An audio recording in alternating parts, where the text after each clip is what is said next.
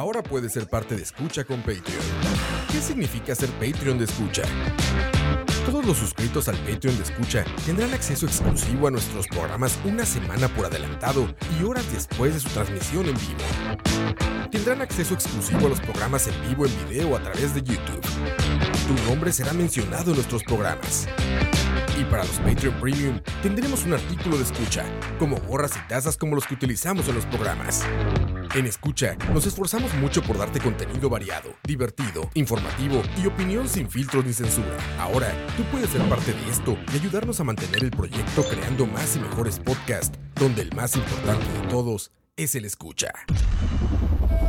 Escucha.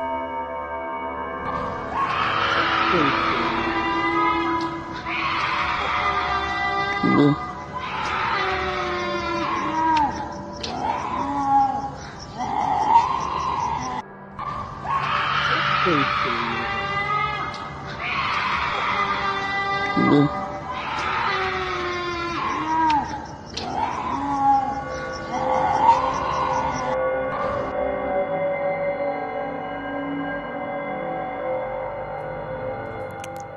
buenas noches. Bienvenidos a un charlavaria especial de Halloween. Ayer, ayer, ayer. De una vez. De una vez, ayer. Eh, disculpen la tardanza, pero es que seguimos, como ya podrán ver todos, porque hoy dejamos abierta la transmisión de YouTube, la de video para todos. Eh, seguimos esperando a Shaq, pero no nos quisimos hacer esperar más. Todavía nos confirmó hoy y este, pues estamos esperando porque sí, ya, ya tenía que haber estado aquí. Justamente hoy Pero- que me puse la camiseta más pitera que tengo y es el día que abren la. La pitera y la, máscara. para todos. Cámara para todos. Exactamente. Y yo también hoy no me peiné. Y hoy nos pueden ver todos. Yo no me bañé. No solamente los Patreons. Al menos no está despeinado a nivel Hel- Herbert. Eso es imposible. Sí, aquí estamos. Saludos a todos. Y les digo, estamos esperando eh, a Shaq porque no, no ha llegado, no se ha comunicado. Entonces, eh, esperemos que llegue aquí durante la transmisión. No queríamos hacerlos esperar más. Es verdaderamente el asunto, entonces. Pero aquí estamos. Muy buenas noches. Y hoy, como siempre, como es costumbre cada año, vamos a hablar de cosas de esas que, que no nos dejan dormir. Y otro de los invitados especiales hoy está aquí a mi derecha. Es Fran. Hace Muchos lo conocen hace por rato BCP. que no venía Fran, ¿verdad? De hecho, del, desde el 69. Y que no estoy hablando, ¿verdad? De, de las costumbres. Del Gran número, programa padre. 69. Ayer, Gran número va a venir. Fran, bien. este, este no es el programa para mencionar esos números. Ok. Pero bueno, No, gracias. Fran por estar aquí con nosotros. Trae, Vamos a hablar de cosas buena bien, historia. Bien, bien. Trae buenas bien. historias y, Ajá. Y les va a gustar, van a ver. Y Leo, ya eh, de, de la escuadra original de Charlavaria, bueno, de del oficial ahora. No del original, del oficial. la segunda generación. Segunda generación, 2.0. la segunda avenida. Desde, desde- Las corridas desde de los Leo. 15. De- exactamente, desde los 15. ¿Cómo estás, Leo? Muy bien, muy bien, muchachos. Bueno, no, la verdad no. La verdad yo no quería participar de este, de este programa porque yo soy un completo maricón para las carajadas paranormales, pero aquí estoy poniéndome la camiseta. Fue a Castlevania con la luz prendida. Y a mediodía. Y a mediodía. No, pero usted tiene una, una historia, creo, de, de traumas por ahí. Uf, tengo como tres. ¿Tres historias o tres traumas? Co- como tres. No, tres historias. Traumas tengo montones. Ok. Pero bueno, ¿cómo estás, Leo? Y Dani, ¿cómo estás, Dani? Bien, bien. Este, de, discul- las disculpas del caso ahí por, por el atraso, pero Sí, sí, estaba planeado para hace bastante tiempo, pero les dijimos, es que no queríamos arrancar sin Shaq, pero pues ya no nos contestó, entonces dijimos, no, pues va.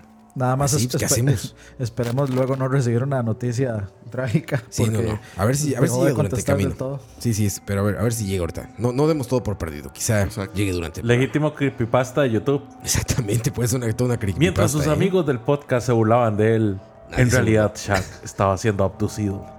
Me estaba No, no. cagando más bien. Hay diarrea tremenda en la Re- casa. re- resulta que está, eh, Roa ha estado hablando con Shaq todas estas semanas y Shaq lleva muerto tres años. Y Campos, que ya lo escucharon diciendo cagando como siempre. Más, no puede negarlo. Los sustos más feos de la vida es Cuando La no di- está. Cuando, mae, cuando uno se está cagando y no hay un baño cerca. No, cuando no está cagando y no hay papel. Niéguenmelo. La duración de un minuto depende de qué lado de la puerta del baño usted esté, papi. Nieguenme. No, yo creo. Niéguenlo. Huélanlo. Hay, hay un nivel más arriba de ese y es tener diarrea y no tener un baño cerca. Porque O sea, tener ganas de cagar, uno se O- puede aguantar, pero o- la, Y la estar, en, la y es- diarrea no pide y permiso. estar en medio de San José. No, no, no. Cuando usted se echa el tercer pedo y se da cuenta de que no estaba solo. De que era crunchy. De que ya el gas se había acabado. Impresionante. No, de, que el, el- de que el pedo traía regalitos también. Exacto. Venía, venía lubricado. Pero bueno, hoy hablaremos de miedos reales. Exacto. Así es. De miedos reales como, como cada año, porque aparte, eso nunca se termina. ¿Cuál es la peor creepypasta que han... Leo ya va mal. Por alguna extraña razón, por más que, por más Estoy que la gente, por más que la gente queremos eh, como parecer como sumamente lógicos, ¿no? O como sumamente, este, ¿cómo se dice? Como Racionales. como racionales. O que todo tenga una explicación científica. Exacto. No todo Siempre terminas viviendo algo que no hay una manera de explicarlo. Y eso abre más dudas eh, que a veces es sumamente complicado responder. Claro. Todos tenemos una historia que no podemos explicar. Sí, que podrás siempre como pensarle y darle 20 vueltas y demás. Fíjate que algo que, un ejercicio común que tenía yo cuando, cuando estaba justamente trabajando con Shaq en esas cosas de, de programas de televisión, de, de este, de este tipo de cosas paranormales y demás, Y, y era con que... ejercicio se refiere que es la única vez que lo ha hecho algún tipo de ejercicio. Exactamente. El golf no cuenta. El golf no cuenta. Me acabo No, de dar cuenta que mi teclado está endemoniado. Ya ves, ya empezamos mal. Aquí como parpadea. Mira, ya empezamos mal. Ya Ah, empezamos mal. La- con- las en cualquier de- momento falla. Ah, es que se dice. No, es que es por la- el, la- el refrescamiento de los LEDs. Pero bueno, eso Pero bueno, yo un ejercicio que tenía para quitarme un poco como esa idea obsesiva de la mente de qué fue lo que pasó, era que intentaba replicar las cosas. Por ejemplo, íbamos a un lugar donde nos decían, este, lo he platicado en otros programas, ¿no? Que decían aquí eh, se escucha la voz de una niña, ¿no? Entonces decía, a ver, ok, a ver, ¿qué puede ser, no? Hay una ventana. A ver, eh, eh, esperemos a que sople aire, ¿no? Déjenla medio cerrada o hagan como que medio rechine, ¿saben? ¿No? O a ver a los alrededores, ¿qué hay? Y empiezas como a intentar replicar, Una sugestión.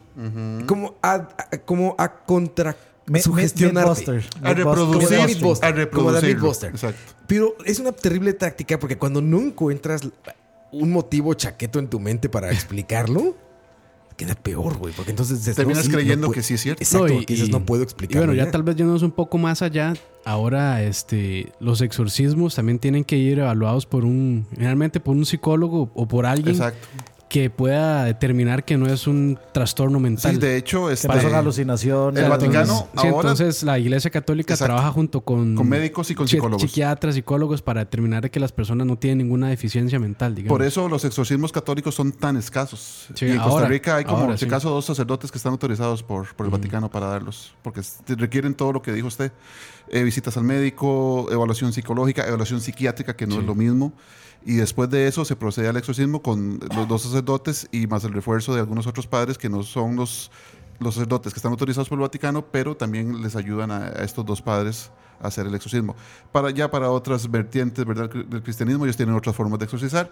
Y no solo el cristianismo, sino también en religiones como el Islam. El Islam tiene sus propios demonios. También. Sí, este, tiene este, los jinn, que no solamente salen en Final Fantasy, ¿verdad? Di- se Y escribe ellos- The Jin. The exactamente. Y ellos tienen también algún ritual como para Tiene, tiene un ritual de exorcismo, exactamente.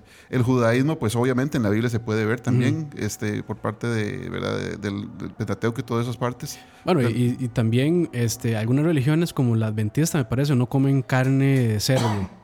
Sí, pero eso es más que todo por ciertas interpretaciones de las escrituras Sí, originales del sí, sí, Pentateuco. por eso mismo, sí. Pero digamos, sí, eh, religiones animistas también tienen este demonios. O sea, la figura del mal y del mal que puede poseer el cuerpo humano, el cuerpo animal, no es exclusiva del cristianismo, ¿verdad? Lo que pasa es que en las películas siempre tenemos esa visión, ¿verdad? de- del, del exorcista, básicamente de la película, que también es una historia real, que Sí, ya obviamente la, ustedes lo la vasta mayoría son cristianos Exacto, es, es mucho más fácil reflejarlo en eso y entonces este, es donde viene nuestra raíz del miedo.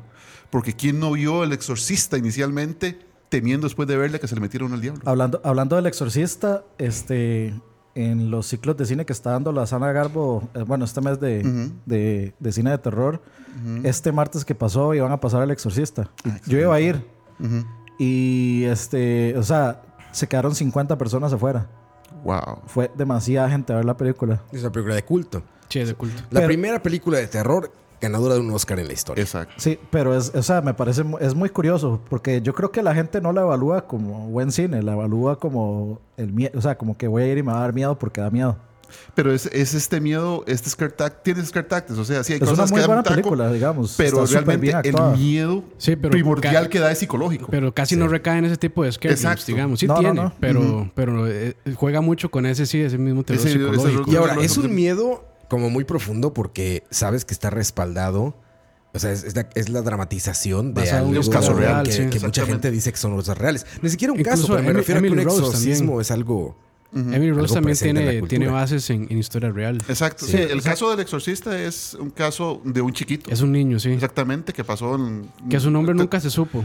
El nombre no se supo, O sea, pero... sí, sí le pusieron un nombre para Exacto. llamarlo, pero su nombre real nunca trascendió por, por- para protegerlo. a Exacto, él, sí. pero sí, sí fue una historia de exorcismo muy difícil. Este, es- Está escrita en la novela de, de William Blatty. Y, y pues no es el caso más difícil de que se tiene, ¿verdad? En, en- en los anales de la historia. El, o sea, el de Annelise Michel, que ese es el de Emily Rose. eh, Es muy de, ese es legendario por lo mismo, porque la, la Por lo mucha- largo. Porque la muchacha se palmó y porque se. Sea, se murió, perdón. Sí, a los, Este, también y- a los padres los metieron a un juicio por negligencia. por negligencia, sí. Y eso, y eso no es, no es este, nada común. O sea, realmente ha pasado mucho en que, y- realmente no tanto del- de, la vertiente católica, ¿verdad? Del, del ritual del exorcismo, sino de otras vertientes que intentan en formas físicas la expulsión del espíritu impuro, ¿verdad? De la, persona. Entonces, que la amarran, que se le sientan encima, que la, cubren con, mantas y no la dejan respirar. Ya hay varios casos en, la jurisprudencia, más que todo de Estados Unidos, donde ciertas vertientes cristianas han practicado este tipo de rituales de exorcismo físicos, más, que, ¿verdad? más que religiosos, y las personas poseídas salen lastimadas o muertas. Entonces, este, es muy cuestionable eso. El caso de Annelise es obviamente famoso por la película, pero es también famoso por, ¿verdad? por los efectos físicos que Por tuvo la documentación. y la documentación. Porque está fotografiada, está filmada también. Eh, el- el audio del se exorcismo encuentran está audios. en Bueno, yo, sí, de hecho yo en un programa de números debajo de la cama puse un audio de que es supuestamente real de un exorcismo, donde ella tiene muchas voces. O sea, una joven de esa edad jamás podría tener una voz tan baja, tan gutural, tan, tan gutural y tan profunda. tan sí. profunda. Sí, sí, es entonces- una voz campanosa. Sí, no, y realmente, no, y, y tenía varias voces, o sea, no es solamente una, porque se decía que ella tenía como siete u ocho demonios, O sea, tiene una legión, básicamente. una legión, y que incluso uno de los demonios era el mismo Satanás, se dice, pero Sí, digamos, es. Dentro de la demonología, una de las cosas sí más, dudo eso, más digamos. poderosas para combatir los demonios es saber su nombre. Cuando usted sabe el nombre del demonio, Sí, usted puede expulsarlo. Siempre le piden el nombre al demonio. Por eso, una de las batallas más fuertes espirituales al principio de los exorcismos es eso: en tratar de adivinar. Tenía que salir. Tenía que decirlo. Yo sabía. Es tratar de, de- de sacarle el nombre al demonio o al espíritu para poder exorcizarlo en forma efectiva. No, no, no, Frank no es una eminencia del terror. Frank es una persona Eminencia eh, educada. educada, o sea, eso es- Estudiada. Eso, no es saber de terror, es saber de, de, digamos, de- Investigador. de, de- de religión. Es haber visto cuarto milenio por lo menos 10 años. Qué bueno. Eso, eso es saber de teología, en realidad. Oye, y ahorita hablamos también de ovnis y eso, porque ahorita con lo que está pasando también es, una, es un gran Sí, tema. sí, sí. Eh, En la cultura japonesa, los famosos yokai, bueno, no los Exacto. famosos, pero No el eh, juego. la cultura del yokai, No- no, no, no no, hay watch, No hay watch. Pero bueno, los yokai conviven en este mundo también, estos templos, este... Exacto. Y, y, también hay como una especie como de... Exacto. Es digamos, como de- Como exorcismo, sí. Exorcismo, ¿no? Exacto. el- Como un sello. Son que- como sellos, ¿no? Sí. ¿Qué eh, es? como la- la- el folclore japonés es tan riquísimo, porque es muy rico, entonces. Y la, Rico. Rico, pa. Y la- las religiones este, occidentales no, no son las básicas, sino el chintoísmo, parte del animismo, Ajá. parte del budismo, entonces que tienen unos rituales completamente distintos. El mundo espiritual japonés es mucho más cercano a la realidad natural de la, de sociedad. Entonces, este, por ejemplo, el chintoísmo practica que cada cosa tiene un alma o un espíritu. En el aspecto de que ca- cada cosa es respetable, que cada cosa tiene que, bueno, darse el respeto. Por eso ellos son tan respetuosos de ciertas vertientes de artesanía, de cosas así, porque ellos sí, consideran que todas las cosas tienen un valor intrínseco como un alma. Sí, sí. Ok, entonces, dentro de la- el folclore, para de alguna manera, de las leyendas de la- del inicio del budismo en Japón, dentro del, del shintoísmo, están este, la leyenda de los sacerdotes exorcistas, que Bueno, ponían el sellos de papel. El mismo Halloween eh, no es ni cristiano ni. O sea, tiene, Exacto, tiene un origen raíces celta. celtas. Un Ujú. origen celta, pero eh, alguna gente de las ciertas religiones cristianas han preferido etiquetar cualquier cosa que no sea cristiana como satánica automáticamente. Sí, pagano. No, Exacto. pero incluso la celebración del Halloween se trató de también, este, digamos, tropicalizar al cristianismo con, bueno, lo que sería en México, que es el Día de los Muertos, Sí, All Hallows Eve. o All Hallows Eve, ajá, eh, All Eve, Hallows Eve, Exactamente. Eve. Este, y sí, o sea, mucha gente a veces lo asocia, por lo menos el Halloween, con cosas satánicas, pero realmente su origen no es, es, completamente otra satánico. Y también hacer la diferenciación de que pagano no necesariamente es satánico. Exacto, pagano es, Es sin no- religión. Es no, sí, es, Es no, no- o no cristiano. no cristiano, sí. Exactamente. Ve, Pero asimismo los musulmanes llaman paganos a los cristianos. O sea, pagano Sí. es lo que no cree lo que yo creo para mucha gente. Sí, sí. Entonces, este, dentro de esa folclore japonés, ahí están muchas leyendas ricas de los sellos, de los, de los yokais como espíritus que o juegan con los humanos, o les hacen bromas pesadas, o matan humanos, o enferman humanos, etc. Eso pasa en muchas leyendas, en muchas películas, en muchos animes, se ve eh, parte de ese folclore. Y sí, el, el sello de papel clásico, como, como que se le pone en la frente el endemoniado y con eso ya se le saca el, el Sí, los demonio. Ese, ese es el ritual más famoso del folclore japonés para la expulsión Pero de demonios. nuevo, coinciden. Sí. O sea, vuelve a haber en diferentes culturas, en diferentes latitudes, en diferentes momentos Esta de la creencia de evolución malos humana. espíritus. Sí, es que el miedo, el miedo a la, a la otredad, o sea, a otra cosa que me posea, el miedo a que mi persona desaparezca cuando otro toma posesión de mi cuerpo, es este común a todas las culturas. Los vas a ver en culturas viejas, los vas a ver en, en culturas y religiones nuevas, porque es un miedo intrínsecamente humano, es un miedo de nosotros. Cuando nosotros tomamos por, por percepción de nuestra persona como un único ser que posee este cuerpo, empezamos a tener miedo de que otro lo pueda tomar. Y ahí se aplica la clásica, eh, bueno, no, no clásica, pero ahí eh, lo he escuchado repetidamente. eh, los animales generan un miedo a los depredadores, Ujú. ¿No? Que, eh, que, se va pues, que va pasando genéticamente por generaciones.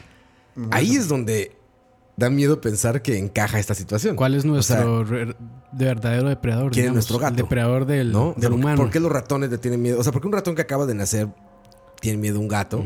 Exacto. ¿No? Somos nosotros mismos, ¿Por bro. qué le...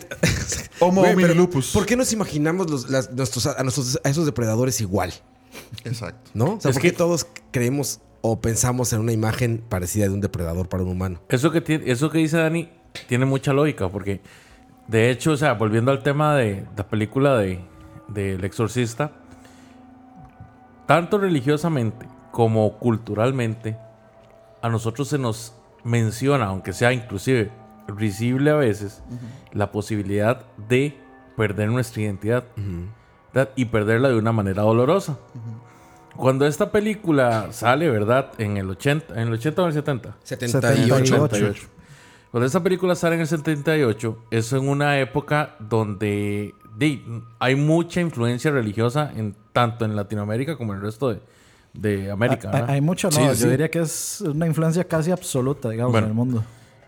Sale esta película y se empiezan a generar N cantidad de mitos, ¿verdad? Y al haber tanta influencia religiosa, la gente se vuelve muy maleable.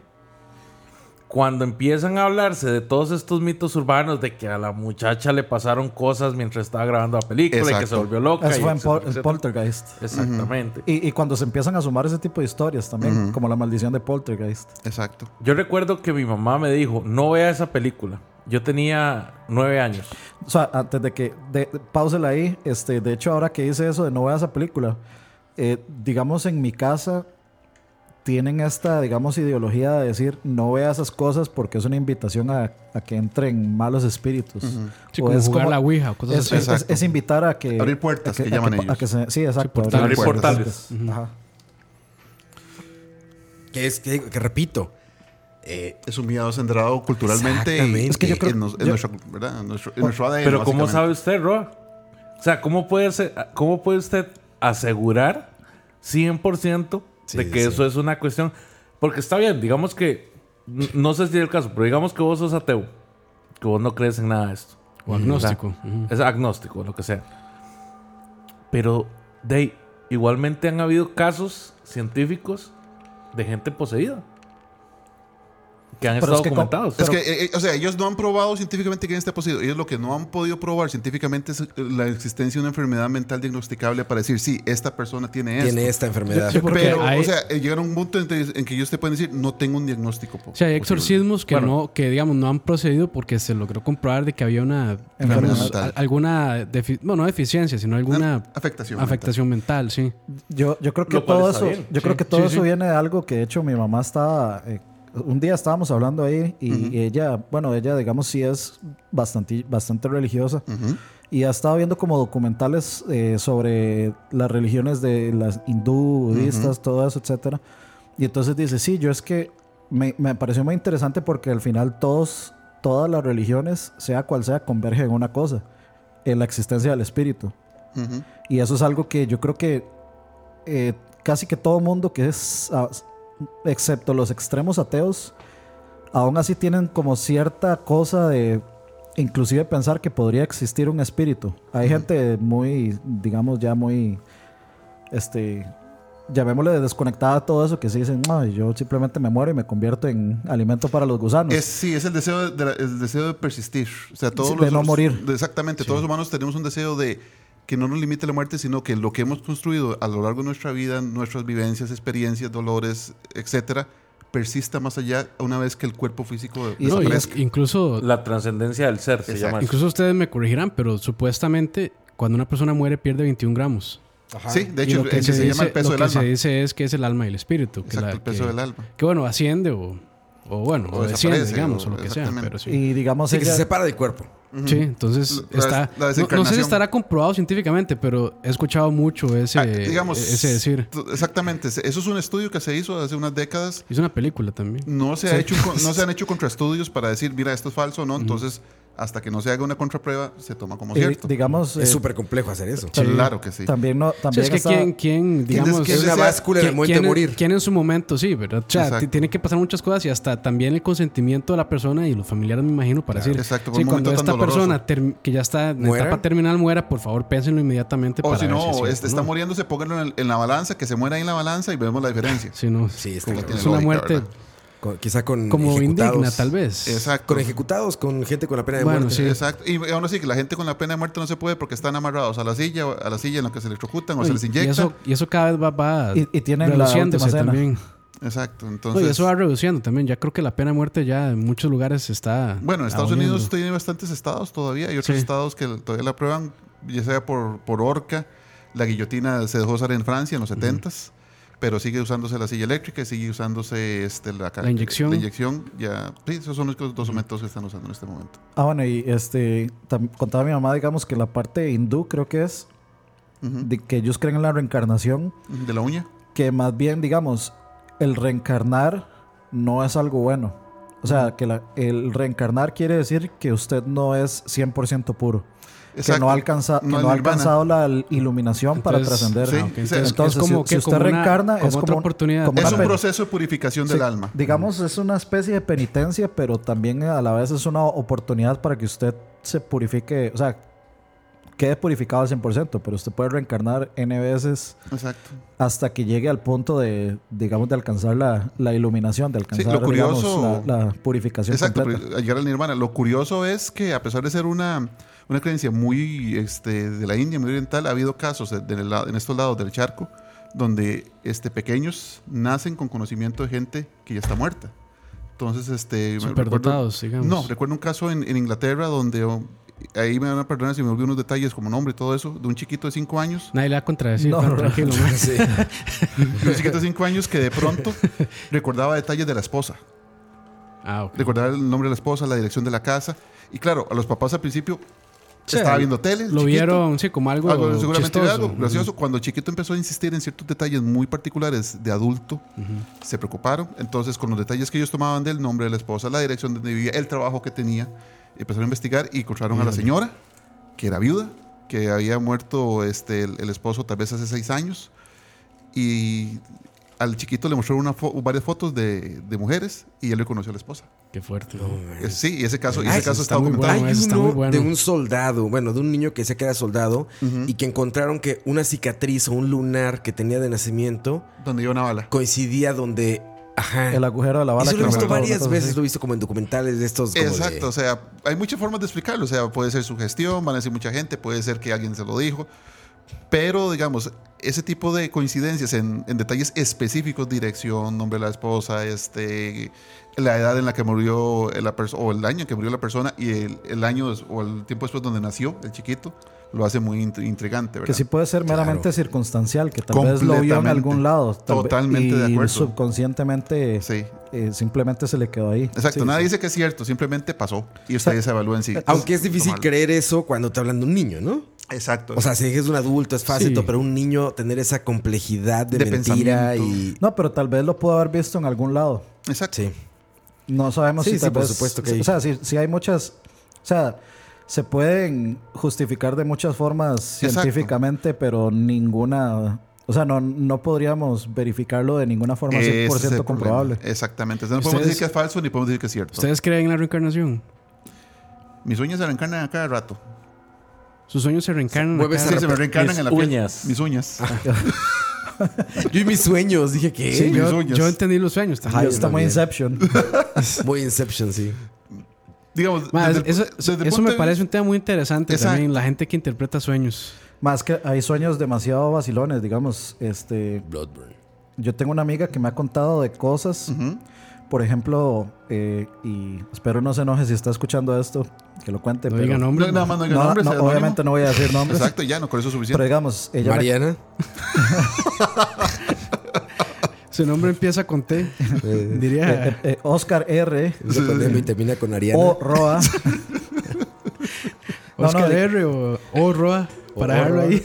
Oscar R. digamos, ella me contaba que se estaba soñando como que tal vez, eh, como que algo pasaba afuera y es, y es como que algo, eh, o sea, como que hay algo afuera que está interactuando subconscientemente la persona y la persona se está soñando esto y es como para que se despierte y vea que hay algo afuera que está, digamos, no... No, no- normal.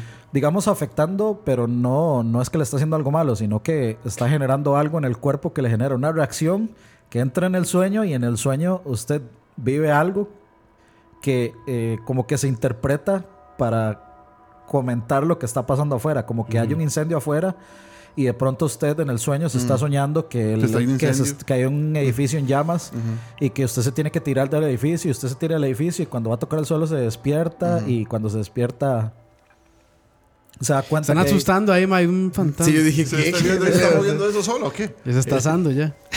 No, bueno, y ahí se podría hasta desprender de los viajes astrales también. Exacto. Los viajes astrales sí es, sí es, Es algo todo un más. tema, sí. O sea, los, eh, los viajes astrales, de hecho, sí. O sea, Hay gente que entrena para, yo. eh, para ellos poder tener sueños astrales y bueno, para poder despegar el lo que se astral. dice es que hay dos tipos de sueños astrales que yo, este, yo lo es, que tengo son digamos, sueños el, lúcidos, digamos. el inconsciente y el consciente, que es cuando usted se puede separar de su cuerpo y puede, digamos, hacer No, cosas y visitar lo que sea. Y otro que es inconsciente, que es como el típico cuando uno se despierta como de un patón o que siente que uno está cayendo en un abismo. Dicen que ese es como el, el digamos, el- la separación del, de su ser astral del cuerpo y es cuando ahí están uniéndose ambos. yo, yo por tengo el- por el hilo de plata. El hilo de plata, El sí. hilo de plata. Que de hecho mucha gente que, que también este, tiene miedo como de experimentar estos viajes astrales, dicen que lo, lo que ellos más temen es Quedarse. no poder regresar a su cuerpo. Quedarse. Dicen que por el hilo de plata, justamente que es lo que ata ambas cosas del mundo real y el mundo astral, es lo que, o sea, que nunca se va a romper y que no permitiría que uno pueda, digamos, quedar en el limbo. O sea, es que dicen que hay dimensiones. Sí. O sea, que usted primero se puede perder y que hay una, llamémosle una, este, frontera, digamos, donde si usted la cruza, De ahí que se eh, ahí puede haber una dimensión de demonios y esos demonios se llevan su alma para siempre. Y se queda con su cuerpo, que está vacío. Ajá, exactamente. Y para eso, digamos que para eso lo hacen, para eso lo intentan perder también. Exacto. Para que su cuerpo quede como de un, simplemente un envase, un envase vacío. Y Listo ellos- para ser tomado. Sí. Y hay gente que también cree incluso en la curación por medio de viaje astral. Entonces hay gente como que hace este viaje astral con tal de ayudar a otras personas. Entonces que del plano astral ellos pueden como enviar, no sé si algún tipo de energía especial a otras personas y que con eso inducen a que la persona se cure físicamente. Yo Pero- no- ¿Ustedes han tenido son- sueños lúcidos? Sí, ¿Alguno? sí, sí, sí, claro. Y mojados también. Sueños Nunca, húmedos. nunca pensé que dijera eso. Ayer, sí. ayer, ayer. Bueno, su- sueños húmedos y lúcidos sí se puede también. Confirmado. Eso es un nombre de, de, de maná, de álbum de maná, man. Sueño- sueños líquidos. Sueños lúcidos. Sueños lúcidos y líquidos. La- la- la- este asunto del sueño recurrente, Sí. Sí. eso es, eso es, Pero es como... usted puede programarse en cierta Claro. manera para soñar ciertas cosas. Como o sea, sugestionarse, exactamente, Es que es, puede algo, programarse. es que es Pero- algo del subconsciente Más que sugestionarte, estoy hablando, no, no estoy hablando de como de, de estar pensando en algo y soñar con eso. Sí, a mí me ha pasado, de refiero hecho. a un sueño que no tiene ningún sentido y que sueñas durante toda tu vida.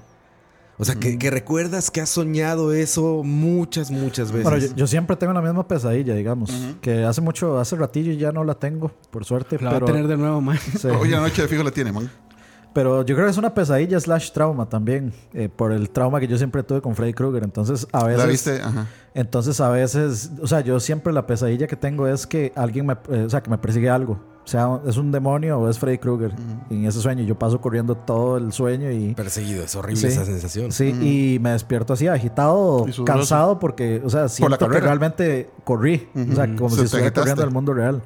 Y entonces de ahí, yo me despertaba así como todo agitado y cansado y obviamente no podía volverme a dormir porque, o sea, te- tras de eso te soñas con un mae que te mata en el sueño, entonces es como lo peor, o sea, uno Exacto. no va a poder dormirse otra vez. Pero bueno, hace rato por dicha no, no tengo ese tipo de sueños y no, y no lo voy a tener tampoco. La ventaja de no comer frijoles antes de acostarse.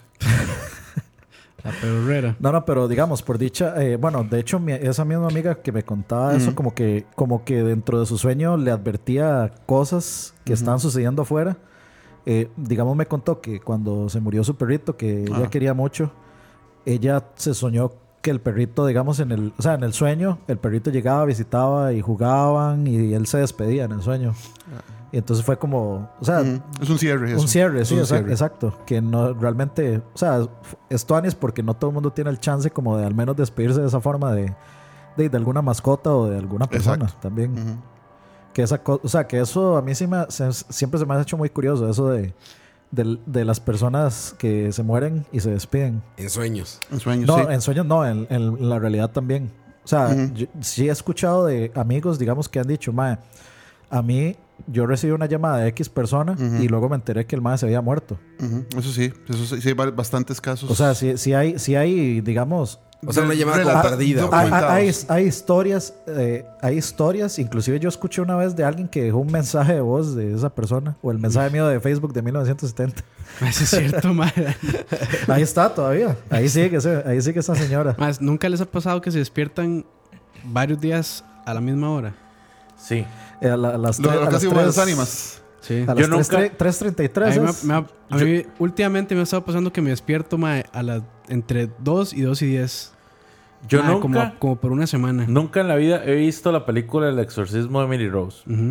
Un día conversando con una compañera de trabajo, me contó, sí, es que esa película, y después de eso uno no puede dejar de pensar en las 3 de la mañana, porque era la hora inversa de cuando, de cuando crucificaron a Jesús, Ajá. y a esa hora pasan varas gachísimas en la película. Sí, como que a esa hora también se hacen muchos rituales, supuestamente. Nunca en la puta vida he visto esa película. Estuve tres semanas a las 3 despertándome, que nada más abría los ojos 3 de la mañana. y eran las 3 de la mañana. Sugestión. Oh, y llama y expresión. oh, el número 3 se repite, tres semanas a las 3 de la mañana. Ajá. Juega el 33, padre, en lotería. Sí. O al revés. Aléjate del O al revés, juega el 33 al revés. Y Juega el 3, 33. y 3 más 3, y 3 más 3, 6. 3 más 3, 6. 6. Y seis más tres. Y- no, vea, 3 Ay, más, tres hechos más, por o sea, seis. tres más 3, 6. Y 6 veces 3, 6, 6, 6 veces 3, 18. Verga, verga, hoy, le, hoy le va a morir. hoy le así que no va a dormir, Oiga, madre. otra, otra común que también. Espérate un Sí, segundo, sí, Ro. sí. Dale. Dani, ¿ya me das permiso de contar la historia que no me dejaste contar ahora? Dale, dale, dale. No. Cuente. Sigue, Leo, sigue. Pone play. La vara es que yo estaba viendo El Exorcista en la casa de unos compas de la escuela. Verga. Mi mamá ya me había dicho que no la viera. Ah, ¿Por qué? Por esa misma hora de que eso es abrir portales. fue hace como dos años eso. Ay, Leo, ya le dije que no invite a sus compañeritos Sí, a ver esas películas. Menos a ese tal Campos que Pero mamá, desviado. tengo 30 años. Le, Capito es lo que lleva las exorcista. Exactamente. Ajá. La cuestión es que nos fuimos a ver la puta película y durante la película estábamos conversando de que la película está basada en un caso de la vida real.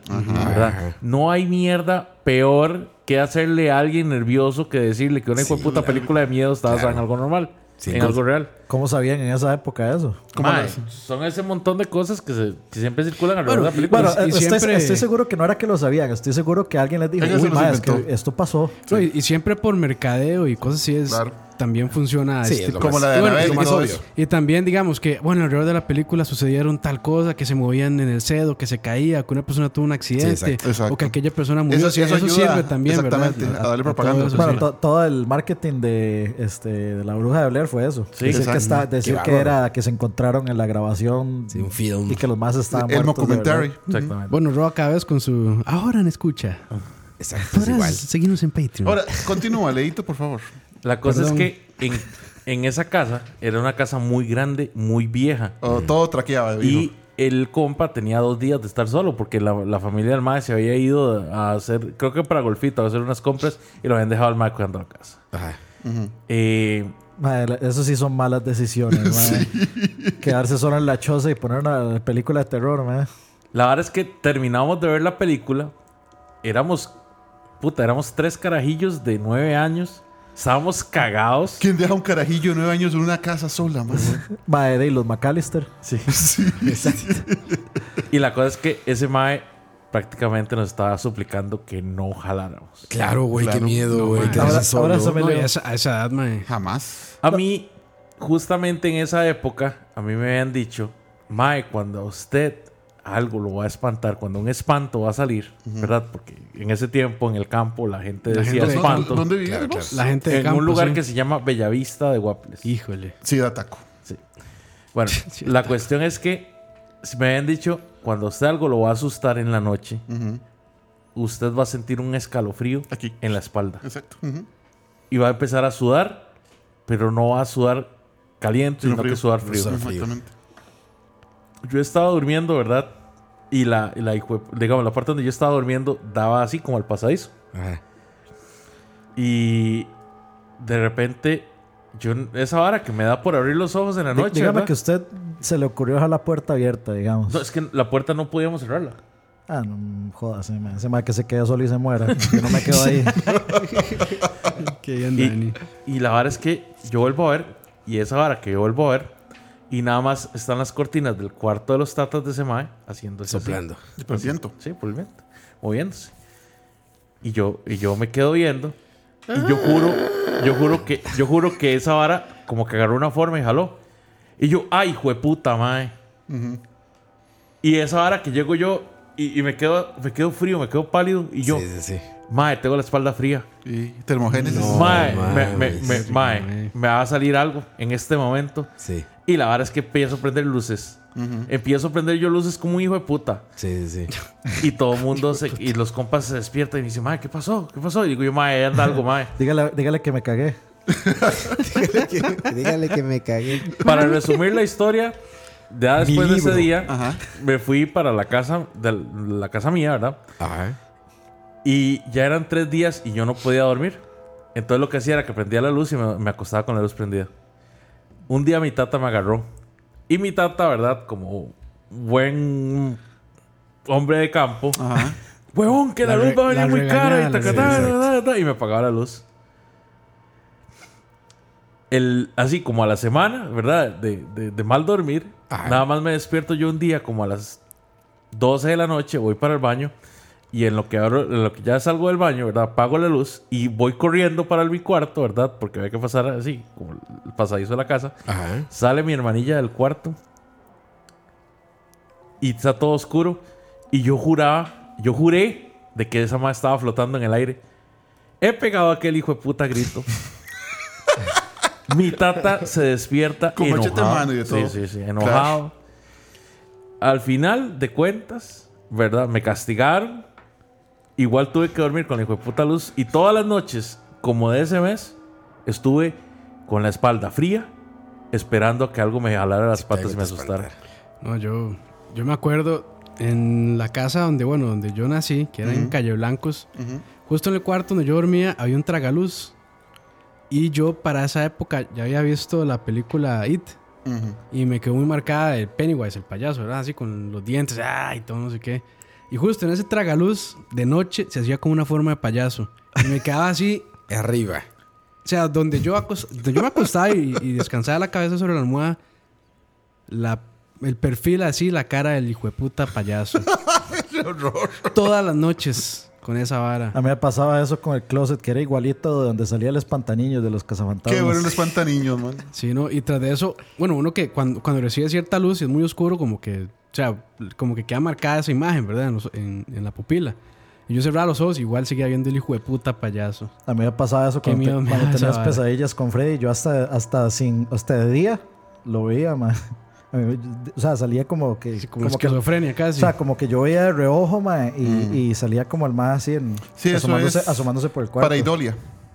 Eh, mae, por favor, yo no, no. Pareidolia es cuando su cerebro ve algo e intenta equipararlo a alguna forma conocida para tratar de procesarlo en forma para correcta. interpretarlo. Exactamente. ahí Eso pasa mucho cuando la gente ve formas raras y cosas así. Pareidolia. Y muchachos. todo eso. Parangaricutirimí Corés. Paraidolia. Pareidolia. Fíjate, hay, hay Hay una, una palabra. sensación que, que es como sumamente común y seguramente les, les ha pasado cientos de veces. Que yo nunca superé de estar grabando con Shaq esos programas y todo eso. Cuando tú estás en algún Saludos, lugar. Shaq. Saludos, Shaq. que a En algún- en algún lugar todavía, estará. En algún lugar está. Eh, cuando tú estás en algún lugar, por ejemplo, digamos que estás en un food court de un supermercado, de un, de un mall, ¿no? de un centro comercial. Ah. De repente sientes que alguien te está viendo y volteas y efectivamente hay Alguien, que te sí. está viendo. Entonces la otra persona hasta como que quita la mirada, ¿no? Como la sensación, que- sí. O sea, tú sientes que alguien te está viendo y cuando volteas descubres que sí. Alguien te estaba viendo y ya sabes, es la clásico. Tú también lo haces con otras personas, ¿no? Sí, se Te siente quedas como- como un picor y te en la espalda, es como, es como, ay, y te haces güey y volteas para todos lados. Bueno, me ha pasado muchas veces, o sea, que a todos en el mundo nos ha pasado. Sí, claro. Bueno, en las casas en las que íbamos a grabar, porque nos reportaban que pasaban cosas y todo eso, sentí exactamente lo mismo, güey, de lugares donde no había nadie. Y era exactamente la misma sensación. O sea, no variaba nada. Esa sensación de cuando volteas y te está viendo alguien, pero ahí volteas No hay nada. y no hay nada, güey. Pero tú sientes exactamente lo mismo, güey. Y es curioso porque solamente pasa en esos lugares. ¿No te ha pasado? No pasa en Que te cualquiera. llaman. A mí me pasaba No, antes que me esto, llaman, que, me, no. que, me, que me llamaban. O sea, Que me llaman, escuchaba no. una- una- alguien que me llamaba por el nombre y volví a ver y obviamente si estaba con alguien no era la persona, obviamente la voz era diferente y era así como un susurro y yo la buscaba. Me pasaba varias veces. Mm. Pero después les cuento una- un susto real que sí me pasó, que este sí no es este Sugest- broma. Sugestión. No nada. está guionado, dice. No está guionado, sí me pasó y cuando tenía 18, 19 años. Ya, se- ya no sirve esto. ya se jodió hasta. Uy, ya empezamos. Ya empezamos con Ya empezamos. Sí, ya se odió. Le, fa- le falta un firmware update de esa hora. Esta noche en Universos Desconocidos, El desconocido Madre. es Chuck. podcasters mueren en transmisión. Ojo. Oh, No, ya, más, estás, estás, está con. Ya está empezando. con Sí, sí. calambrera. Ya, mae. Ya ves, por Lo- hablar de esas cosas. mae, Nos vara, mae, aquí. Ahora sí. Impresionante. Ahora sí, mae. Impresionante. Ya quiso, ya quiso. No- nos decías. Sí, madre, sí, está con demonio Está pero estoy. Feo. Está con el espíritu de vainilla metido. Nos decías, Fran. Sí, entonces este me ha pasado eso. Que me, oigo que me, oía, antes ya no me pasa, oía que me llamaban.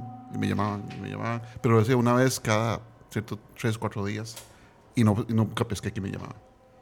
Eso sí, es- eso sí es bastante común, eso de que la gente escucha que los llaman y... Exacto. Sí, sí, sí. Yo sí he escuchado bastantes de esos. ¿Y al- alguna, alguna situación así muy, muy fuerte, Fran? Bueno, Una historia así fuerte. Viene, viene la historia así grande. La De- hardcore. La uf. hardcore. Bien, bien. Hype ahí. Eh, yo comencé a vivir solo desde los 17 años.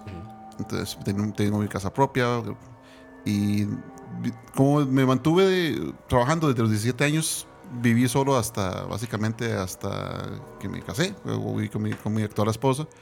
Pero eso fueron básicamente 10, 10 o 10 12 años después de que comencé a vivir solo. Ok.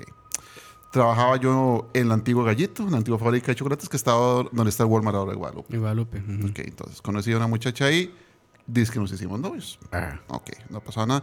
La relación era realmente muy liviana, muy por encimita, no pasó nada, no veíamos a nada, en ningún plano, realmente, fue una relación muy por encima. Ajá. Y Por al- encima de la ropa, ¿o qué? por encima de la ropa, de hecho. Sí. Y como a los dos o tres, Esto está tomando otro rumbo. Sí, está todo- el, el- el X-rated rumbo. Jesús afinó mi guitarra. Ajá. Bien. Una vez ella me invitó a una actividad de una gente que se llama La Luz del Mundo. Ah, Es esta iglesia. Es Es, la que acaba de salir en problemas Ok. gravísimos. es esta iglesia que Ah, está eso ahí fue, por, sí, por ok, Atillo, eso fue mucho, cristal. eso fue mucho antes de la iglesia. de la iglesia de fijo. Y creo que no tenía nada que ver, porque lo que esa gente creía no tenía nada que ver con el cristianismo. Esa gente tenían dos fotos. perdón, pero esas historias de sectas Sí, son. Sí. Dicen que esa gente era brava, ¿no? sí. ¿Cómo es? ¿Tenían dos fotos de quién? Tenían dos fotos, una de un señor y una señora mayores de edad, se veían hindúes y no sé qué. Y cuando la gente pasaba delante de esas fotos, les, les daba reverencia. Entonces, les decían, este, gran hermano, no sé qué, le cantaban a esas fotos, a esos cuadros. Y desde que yo fui a esa actividad con ella, mi- yo, o sea, desde que yo entré me empecé, me empecé a sentir mal, me empecé a sentir incómodo. Lo peor es que yo no sabía por qué me sentí incómodo. O sea, mal físicamente. Sí, sí, me sentí raro. Entonces, opri- op- como me sentía como oprimido. Ahora, yo no soy, en ese momento Ah, no era una persona que supiera mucho religión ni nada de eso. Entonces yo dije, seguramente me voy a resfriar, que sea. Ok. Sí, sí. La cuestión es que ese sentimiento de opresión siguió creciendo por todas esas horas que yo estuve ahí, que fueron como un par de horas. Sea, te, te ibas sintiendo de mal en peor. Dígame, pero entonces, cuando ya no fuimos, lo primero que yo le dije a ella fue, nunca más me vuelva a traer acá. Nada más le dije eso. Como a los dos días ella me cortó. Eh, me dijo, me voy a ir por un viaje, no sé qué. La verdad es que no que considero que tengamos que seguir viendo. Ok, no ha pasado nada. Bien. Pasaron un par de semanas. Eh, yo pasé al turno la- de tarde-noche, de trabajar a las 2 de la tarde, llegaba a las 10, terminaba a las 10, llegaba a la casa como a las 10 y media, agarrando la, la última periférica, llegaba como a las 11. Llegué- me- ese día llegué súper cansado, me acosté, hice mi cama, me puse a ver un poco de tele y me dormí. Como a las 2 de la madrugada, yo estaba, estaba en esa dormidera, la verdad, de que uno está más dormido que allá que acá y siento un peso en la mano. Yo dormí así, entonces siento un peso en el brazo. Como si algo se, se posara sobre tu brazo. Exacto. Entonces, como yo estaba dormido, cuando uno está dormido, usted no se pone con lógica. O sea, qué raro, pero bueno. Sí, vale. Y después empecé a oír una respiración. Seguía dormido, entonces no lo tomé de importancia. Pues seguramente Escuchabas una una respiración. Esto no lo sabe mi esposa. De Era hecho, la primera, la primera vez que estoy Oh. contando, ella no lo sabe. Ojo. Por eso, es- por dicha, esa cama ya no está en mi casa. Yo creo que es que usted, usted empezó a escuchar esa respiración. Creo que era una visión a futuro de que iba a conocer a Herbert.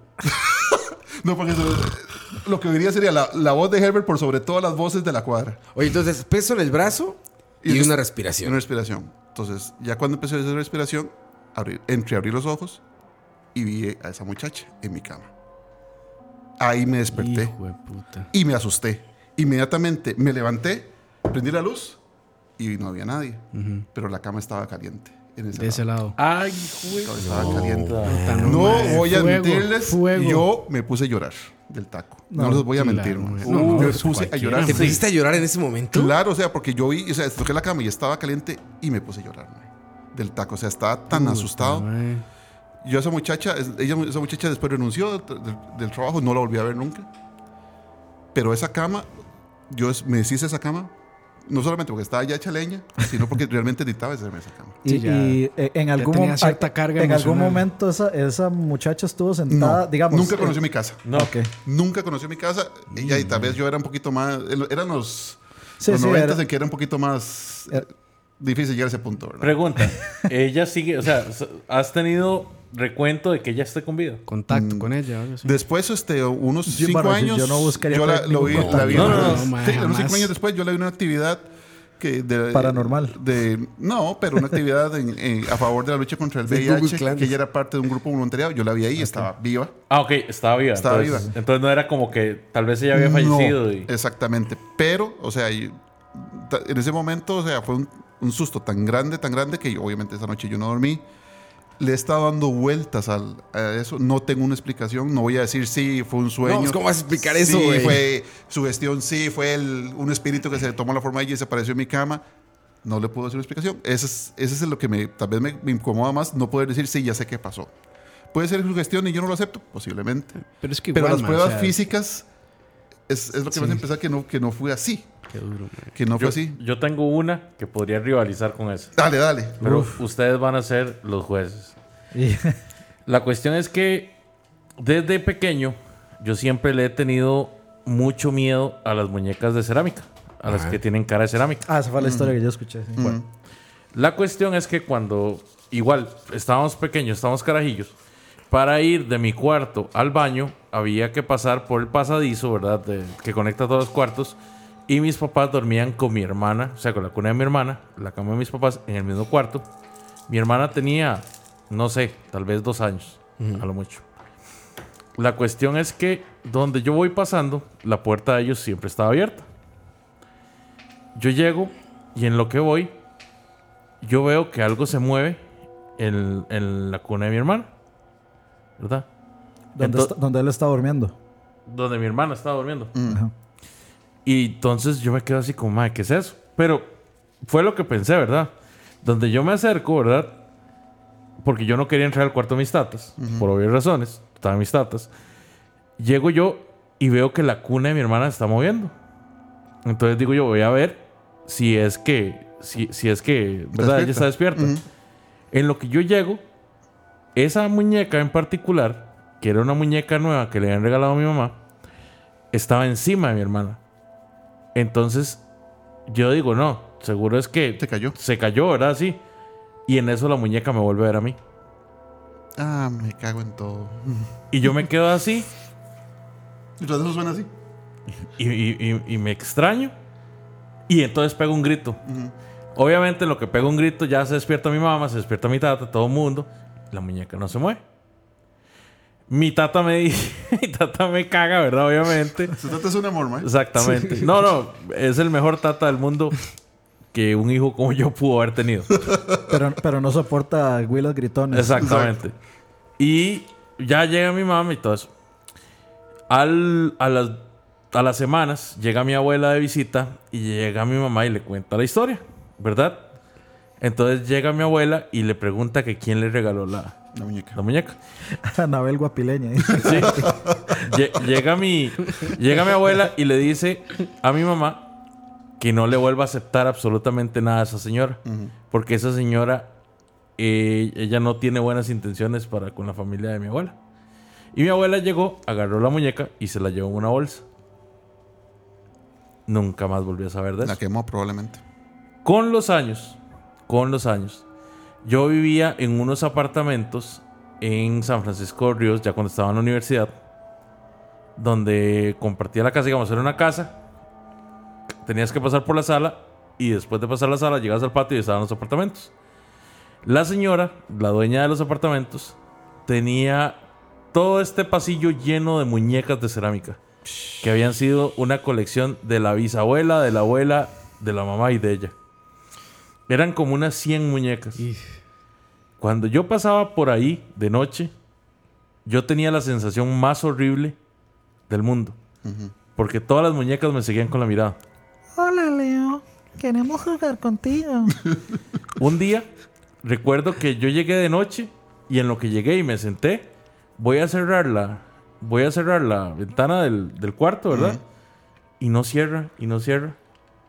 Y cuando me fijo, yo juro que habían unos dedos de muñeca así sostenidos en la, en la ventana. No mames, güey. Yo- Bueno, en- México hay una isla que se De llama Isla de las muñecas. Sí. Eh, Xochimilco. Xochimilco, exactamente. Que es súper creepy el asunto. Con, con- fíjate, con una, con una historia de muñecas, eh, me acaban de contar, bueno, me acaban hace un par de años, un menos, una eh, familiares que viven en Panamá, una, en, uno, en un viaje que hicimos para allá, nos ofrecieron hospedaje eh, la familia de la esposa de nuestra, de nuestra familia, digamos, ¿no? O sea, familia indirecta.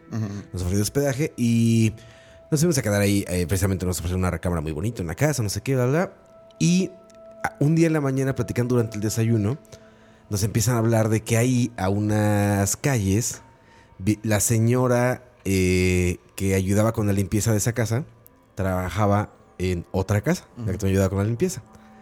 Y que acababa de pasar algo muy fuerte de eso, de, de- de miedo, ¿no? De que se habían asustado. Y ya nos empezó a platicar, ¿y qué pasó? Dice, es que en la casa en la que, en la que yo trabajo, al lado, hay un jardín en la parte de atrás.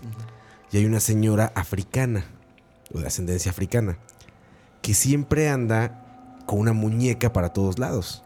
O sea, la ven ahí en su casa, pues es la casa de la señora, y, pues, es la vecina y pues, va con la muñeca, ¿no? Dice, y sale y está afuera este, haciendo lo que sea en el jardín y está a un lado la muñeca sentada, ¿no? Este, va a la cochera en, en los- en- en Panamá, bueno, en muchos lugares costeros, la gente tiene la costumbre de sentarse en el porche de su casa, en el frontal de su casa. Por el calor. Y pues, ajá, y están ahí como en una, en una mecedora, en lo que sea. Dice, y está sentada la señora y está la muñeca a un lado. Si la vemos hablar luego con la muñeca, ya saben, ¿no? Por ejemplo, es una señora grande y lo que sea. Tiene una, unos columpios en la parte de atrás, dice, del jardín. Unos columpios es esto, eh, hamaca. Dicen, Una hamaca. Eh, y dicen que luego está ahí la señora sentada y sienta la muñeca y la, la, la, y está colgando ropa y sienta la muñeca ahí y todo. Entonces que un día eh, ya tarde, o sea, no de madrugada, pero 10, 11 de la noche, o sea, ya horas que, que, que- que regularmente la gente está, está acostada. También en Panamá la gente, igual que en las costas, se levanta muy temprano, entonces se acuestan muy. Se acuestan muy temprano, perdón, porque se levantan muy temprano. Escuchan que está hablando la señora en el jardín y se oye la, la- el- Columpio. los columpios sonando. Entonces la señora le dice a su esposo y el esposo dice, no, eso es como para llamar a la policía. Digo, ¿cómo puede estar la señora? Dice, esa señora vive sola, seguramente tiene alguna, algún problema mental, algo así, pero no puede estar haciendo eso en la noche, no se queda. Escándalo, ajá. No hicieron nada, se cayó y no pasó nada. Pasó el tiempo, volvió a repetirse eso y dijeron, no, otra vez la señora ya va a empezar. Y dicen que durante una semana se empezó a oír todos los días. O sea, que, que mucho, muy constantemente. Y dijeron, ya no voy a decirle algo, que no sé qué, la, la, la, la. Entonces iba a ir el señor y dice que la señora le dijo, no, no voy yo, yo hablo con ella. Bajó. O sea, se está, se está escuchando, se está escuchando, se está escuchando, se- bajó, se dejó de escuchar. Regresa como un tiro la esposa y le dice el esposo, ¿qué, qué, qué te dijo? ¿Qué? Dice, no hay nadie. Ah. ¿Qué? No hay nadie afuera. Dice, es un jardín, nos platicaba, dice que es un jardín que está inmediatamente, no son casas grandes, son casas pequeñas, está a la par, o sea, no había manera en lo que ella bajara y que ya se, se levantaran del Sí, que se columpio y lo dejaran quieto y se fueran a quedarse y lo que sea, ¿no? A la chingada, no vuelvan a hablar con esa señora y si escuchan un ruido, a la chingada y no era nada. Y ella se acuerda mucho porque dicen que la señora es de ascendencia africana. Que de hecho de repente estaba hablando con la muñeca y nadie le entendía. Bueno, por dicha no estaba solo la muñeca, porque ahí sí. Eso hubiera sí- sido ya un cardiacazo inmediato, Ah, güey. Claro, Si ahí. hubiera muerto, seguro, del susto. Claro. Parece que se- ya se habían acostumbrado a la idea porque pues estaba replicando y replicando, replicando todas las noches. Entonces ya no pensaron nada raro, ni nada más dijeron, ya está la señora esta de noche haciendo ruido allá.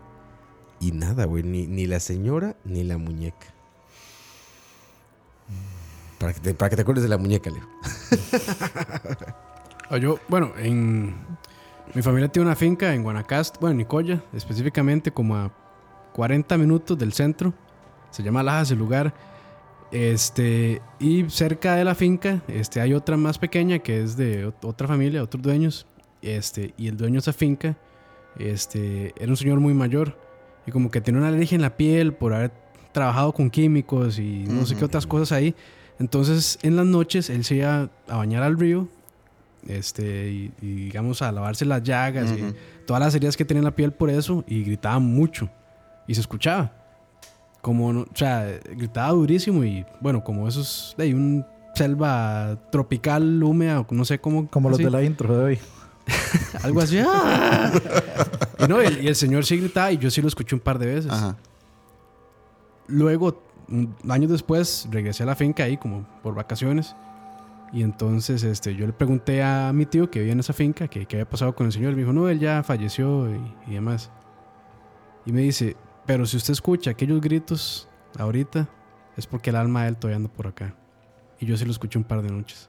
Ay, Yo sí lo escuché un par de noches. Eso fácilmente puede ser su gestión. Sí.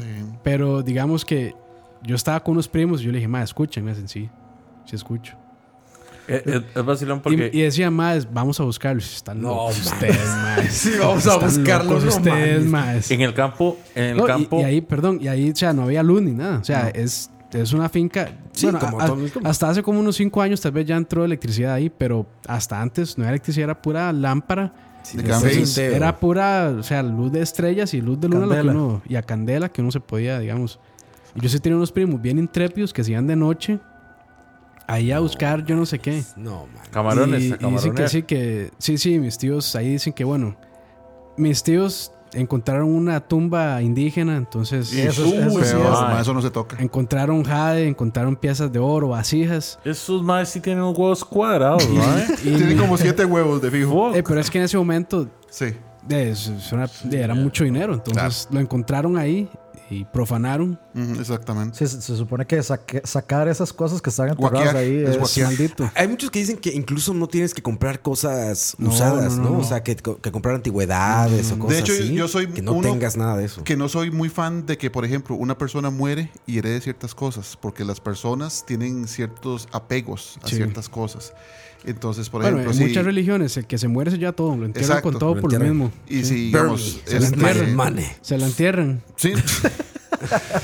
ese apego Eso a ciertas cosas Eso, ah, eso no lo hagan. eso no- tampoco. hace que le cueste al espíritu trascender. Entonces, este, por ejemplo... El, afe- el aferrarse a cosas materiales. Exacto. Sí. Hay gente que se aferra mucho a cosas materiales y después cuando tienen que desencarnarse, les cuesta soltarse de eso. Sí. Entonces, si usted tiene esas cosas en su casa, Mejor es deshacerse mejor de ellas. deshacerse de ellas, No, o sea, y, y de Hay hecho, gente que le encanta. no, y de hecho ahí, digamos, sí. donde ellos profanaron cerca estaba la casa, donde vivían en ese momento. De hecho, le llaman el sitio viejo porque uno va ahí están las ruinas de la casa, están todavía los cimientos. Ujú. Y cuando uno entra a esa parte, ahí es generalmente caru- ca- caluroso, ¿verdad? Está como 28, 30 o más grados, ¿verdad? Pero como hay mucho árbol es un poco fresco. Pero cuando uno entra ahí, en esos, donde están los cimientos, se siente frío. termogénesis. Se siente un ambiente pesado, feo. Sí. La presión, O exactamente. sea, esa presión da, se da, da escalofríos ese lugar, de hecho. Y entonces, y sí, mis tíos siempre, bueno, mis tíos y mis tías dicen que desde que ellos profanaron las tumbas, que les pasó cantidad de cosas, que habían bolas de luces en la cocina, porque bueno, en ese momento vienen ranchos, entonces el segundo piso este, era donde dormían y abajo pues la sala y la cocina y todo eso. Dicen que anoche sí veían bolas de colores, sonidos extraños, este animales muertos en las noches, perros muertos también. Y en ese momento, o sea, la familia más cerca vivía como, qué sé yo, como a una hora caminando a distancia, ¿verdad? Y pues, o sea, no, no tenían vecinos y lo único que tenían eran pues un par de cabezas de ganado, unas gallinas y así, unos perros. Y eso era todo. Y, y sí, mi abuelo se llevó varios sustos también. Era borracho también, entonces para variar.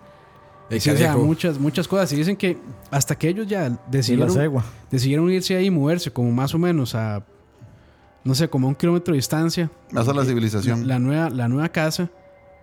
Dicen que todavía lo seguían como ciertas Cositas. cuestiones paranormales, pero que ya empezó a bajar. Es curioso, bajar. pero sí, pa- parece mentira, pero en, en lugares de campo pasa mucho eso. Sí. Y ahí, no sé, cuando se civiliza, cuando hay más luz, más tecnología, es raro. Yo no entiendo eso y no pretendo explicarlo. Pero como que muchas de las cosas que pasan antes o en el campo, como que con el advenimiento de la civilización de tecnología, desaparecen. Es como si esto las espantara. Sí. Es raro. Es, Sí, que, sí, sí. es que de hecho es vacilón porque, digamos, en el campo, digamos, eh, los sinónimos de gritos en la montaña son un mal augurio. Eh, yo recuerdo que, bueno, en toda la, en toda la región atlántica está el, está el, el mito del, del oso caballo. Verga, ¿Qué es Suena? South No, sí, eso ¿Se es cierto. Suena. South Park. Eso era South En mi sí. familia también, en mi familia también a varios animales le tenían nombres así medio, extraños también. No recuerdo en específico, pero sí tenían cosas así raras. La cuestión del oso caballo era que Eh, y el mosquito dragón no salía también. gritaba como humano. Entonces Ay, era cabrón. oso caballo humano. Entonces, vos llegabas y si vos escuchabas, Usted decía, ¡Eo! En la, en la, en- digamos, ahí en, en- en la montaña, vos no tenías que responder. Ah, no, jamás. Ah, ah, era como llamándote. Sí. Llamando a alguien. Supuestamente, de hecho, el oso caballo viene de una leyenda indígena, Ah, ok. ¿verdad? Su caballo. No, es que. Sí, bien South. Park. Sí, bien South pero, Park. mae, o sea, en- en- los de mi familia también vieron animales así con, con ciertas propiedades como, Co- como- sí, animales míticos. como antropomórficas, ¿sí? Sí, sí, sí. Entonces, cuando vos le respondías, él te volvía a llamar, pero más cerca. Si vos, Con Marco Polo era ese pedo. básicamente, Sí, como Slenderman. si vos llegabas a un punto donde él te veía, ya vos te perdías para siempre. Te jalaba. Mm. Ah, cabrón. O sea, era el equivalente de los duendes. Hubieron tres personas perdidas en esa, en esa montaña de Bellavista Ujú. porque había un sendero que comunicaba esa parte de Bellavista, que era larguísimo, era como 37 kilómetros, pero supuestamente usted podía llegar a Turrialba. Mitológicamente hablando, ¿verdad? Porque estoy hablando de hace como 50 años, o más inclusive, ahí iba a ser donde iba a desembocar la carretera de, de Turrialba. No iba a ser en Siquirres. Pero por, por X o Y razones, varias personas se perdieron ahí. A esas personas se les achacaba que se habían perdido por, por seguir a los caballos. Pero los duendes es distinto. O sea, los duendes. De los, duendes- de los duendes yo los le puedo pierden, decir algo sí. porque mi abuela me contó Los duendes- que a mi mamá le salían los duendes. Los duendes es que, digamos, por eso van con chiquitos, porque los chiquitos inocentemente sí los Es siguen. fácil, es fácil, Es sí, más fácil perderlos. engañarlos para que los sigan Claro. y los pierden. Y sí, y, o sea, y sí los pierden. al- y yo he escuchado historias de, de, digamos, de chiquitos que sí aparecen, pero aparecen en otro lado absolutamente. Sí, perdidos completamente. O sea, ciudades de distancia, digamos. Sí. A, a mi mamá, lo que me contaba mi abuela, que en paz descanse, era que, por ejemplo, ellos vivían en, en también en par- por ahí, por Guásimo, Guapiles, y que mi mamá, mi mamá era, de la familia es más o menos común que de niños tengamos el pelo muy rubio, que se nos quita por completo después al, al- al sernos más rocos. A mi mamá amanecía, ella tenía el pelo largo a los 3, 4 años, amanecía con trenzas tan, tan finitas y tan pequeñitas que dedos humanos no podían hacerlas. Mm. Y mi abuela las veía y mi abuela este, le preguntaba y es- es- eran los duendes que, que andaban cerca de mi mamá. Y era algo recurrente, o sea, mi, mi abuela la pinaba, le quitaba todo eso dolorosamente, ¿verdad? Y a la mañana siguiente volvieron a aparecer las trenzas. Porque se dice, según, o sea, según dice la leyenda, que si usted deja esas trenzas, Eran estilistas. usted no vuelve a, a ver a sus hijos. De Ah, hecho, hay que quitarlas. de hecho, eso pasa mucho. Eso yo nunca lo había escuchado. Yo sí lo he escuchado, más que todo en la gente de Guanacaste. Porque decían que si un chiquito se iba, ¿verdad? Era que los duendes lo estaban llevando. Normalmente los chiquitos, cuando llegaba y se iba corriendo el adulto que los estaba cuidando detrás de ellos y los traía de vuelta, le decía, no, es que se lo estaban llevando los duendes. Y los chiquitos no se acordaban de nada. Decían que si en la noche usted tenía trenzas, era que lo estaban marcando para llevarse. Exacto. Mm. Y. O sea, es como el reverse padrinos mágicos. Exactamente. Hay una historia ahí de cucaracha que estaba Está fuerte. Está, está vacilona, dice. En el barrio donde vivía mi abuela había una señora muda que se sentaba en el corredor. Siempre que la señora intentaba saludar a alguno de los que pasaba caminando, les pasaba algo. A las personas que, digamos que la señora saludaba, les pasaba algo, desde una fractura hasta la muerte. Uno pasaba por esa casa rezando que la señora muda no lo saludaba. Daba miedo hasta volver a verla. Sí, hay personas de- Mal de ojo, Sí. mal de ojo.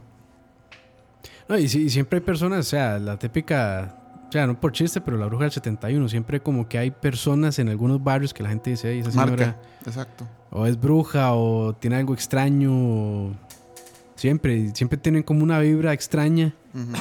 Y, Bueno, por y mi casa hay una que tiene como 7000 gatos. y como que se ciñen con, con los niños algunas veces, ¿verdad? es, es como raro. O sea, Es que como son los más vulnerables. una, fija- una fijación extraña. Como el cuento de Hansel y Gretel, que Exacto. comían niños. Exacto, son los más vulnerables.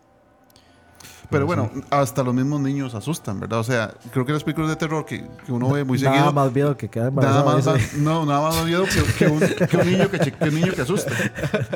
Que un Sí, chiquito hecho, que asuste. para- O sea, como los niños del maíz, por ejemplo, ese tipo de películas. Para mí los niños y los objetos inanimados que se muevan, digamos, es lo que más pánico me, No me sé si ustedes recuerdan un caso en Estados Unidos en donde un bus escolar terminó atravesado en una vía férrea que estaba en un, en un peralte, sí. El bus se quedó atravesado y no pudo moverse y el, el tren le pasó por encima y mató a varios chiquitos. Mm. Entonces, en esa parte de la vía se, se dice que si usted deja el carro a medio palo, los chiquitos lo empujan. Entonces, mucha gente lo que hace es pone talco en las partes de atrás del carro Para y ver si Para ver quedan las huellas. Y, después, como, ¿y el carro man- se man- mueve? como manitas. y se ven manitas. Y eso yo lo he visto en varios, varios reportado en varios programas de televisión. Dead Stranding. No, mami, está Dead mero Stranding, en güey. eso, Sí, los chiquitos son quienes empujan el. Ma, aquí, aquí este Kojima hay uno a documentarse con eso. Se lo llevó para Dead Stranding. Ma, de hecho, ahí en, ¿Ustedes no tienen sobrinos pequeños? Eh, sí. ya no. Ahí en Tibas, Ya no están pequeños por dicha. ahí en Tibas hubo un accidente Ah, de sí, tren enorme. De- tal vez te acuerdas de eso, Fran. De Tibas no, man. Este no, me acuerdo. Bueno, yo, Fue en el yo- Virilla. yo te- yo tengo una amiga, ajá, yo tengo ah, una el, amiga. el accidente del Virilla, pero eso es- tiene bastantes años, casi más de 80. Sí, yo- 90 o sea, yo conozco varias gente de Tibás, incluyendo a una amiga, una buena amiga que vive ahí, que, o sea, que ellos siempre han dicho que han visto, eh, o sea, que es como un para gente de por esos lados ver gente vestida con ropa de esos, De o sea, los espíritus de ese accidente del tren, que es Sí, mae. verlos por Esos ahí. son impregnaciones, no son espíritus, digamos. Sí, como que quedan. Eso- sí, eso esos, momentos a tan, traumáticos, esos, esos momentos tan traumáticos hacen que el espíritu de uno deje impregnación en ciertos lados. O sea, en- y ahí me disculpa su amigo, que él, sí es experto, yo no soy, yo soy un bombeta, pero yo tengo entendido que hay dos tipos de fantasmas, espectros impregnaciones. El espectro es algo que tiene conciencia, algo con usted puede interactuar. Una impregnación es como una grabación. No hay nada de lo que usted haga que cambie lo que, lo que él va a hacer, porque es como un- una cinta. Como un loop. Un loop. Entonces pasa mucho eso. Donde Sí, hubo accidentes Ajá, mortales feos y drásticos y, y terribles, hay impregnaciones de la gente que se murió ahí. Entonces usted pudiera verlos y esos no lo van a matar, no lo van a asustar, no se le van a meter, porque no son espíritus, son imágenes residuales. Sí, bueno, los cementerios muchas veces también tienen como ese. Esa vibra. Tienen como una vibra extraña, como un peso. No sé. Sin embargo, los cementerios son normalmente, y los cementerios son la, la idea que nos venden las películas. Los cementerios son lugares de paz, de, verdad, de descanso. Tanto es así que, por ejemplo, los cementerios en Costa Rica están en ciertos lugares en específico, porque la Iglesia Católica bendice esos lugares. Y no, hasta no hace mucho tiempo la Iglesia Católica definía quién se enterraba y quién no. En Costa Rica, por dicha, ya pasó eso. Porque, los, por ejemplo, antes los suicidas no se podían enterrar en, en cementerios católicos. A mis No los hijos los dejaban. entierro yo. Algo así. Pero entonces, en esos lugares donde ha habido desastres, es muy común que hayan impregnaciones. Eh, el accidente de aviación más grande que hubo en, en la historia de, verdad, de la humanidad, que es el accidente de Tenerife, donde Ah, sí. dos 747 se estrellaron de frente, uno de KLM y uno de Panam, que dejaron posiblemente unos 370 muertos.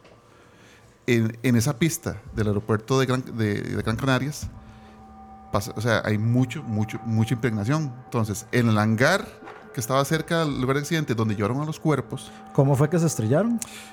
eso fue una combinación de problemas de neblina, falta de comunicación, problemas con el idioma inglés del- de, las torres de control, porque a pesar de que los controladores aéreos deben de dominar el inglés, parece que la aerolínea, del lado de la aerolínea KLM, que eran holandeses, no hablaban muy bien inglés, Panam sí son gringos, y hubo un ahí. problema de comunicación entre la torre de control, el, el vuelo de Panam y el vuelo de KLM. Entonces, cuando se le estaba dando el permiso a KLM para aterrizar, se le dio permiso en una pista que no era donde aterrizó realmente. Entonces, cuando el avión de KLM venía bajando, el avión de Panam venía subiendo. Y, y no, no hubo O sea, manera. fue, fue, digamos, casi al ras de la, de la pista. de- Exacto, o sea, eh, fue un golpe de frente, básicamente, dos aviones a todo full, uno subiendo a toda potencia Sí, y eh. el otro frenándose bajando, más la fuerza de gravedad. Hubo muchos muertos y en ese hangar donde se tuvieron los cuerpos, hasta el día de hoy, la gente que, que básicamente vigila esa parte no le gusta estar ahí porque ven gente, Sí, ven ven gente caminando.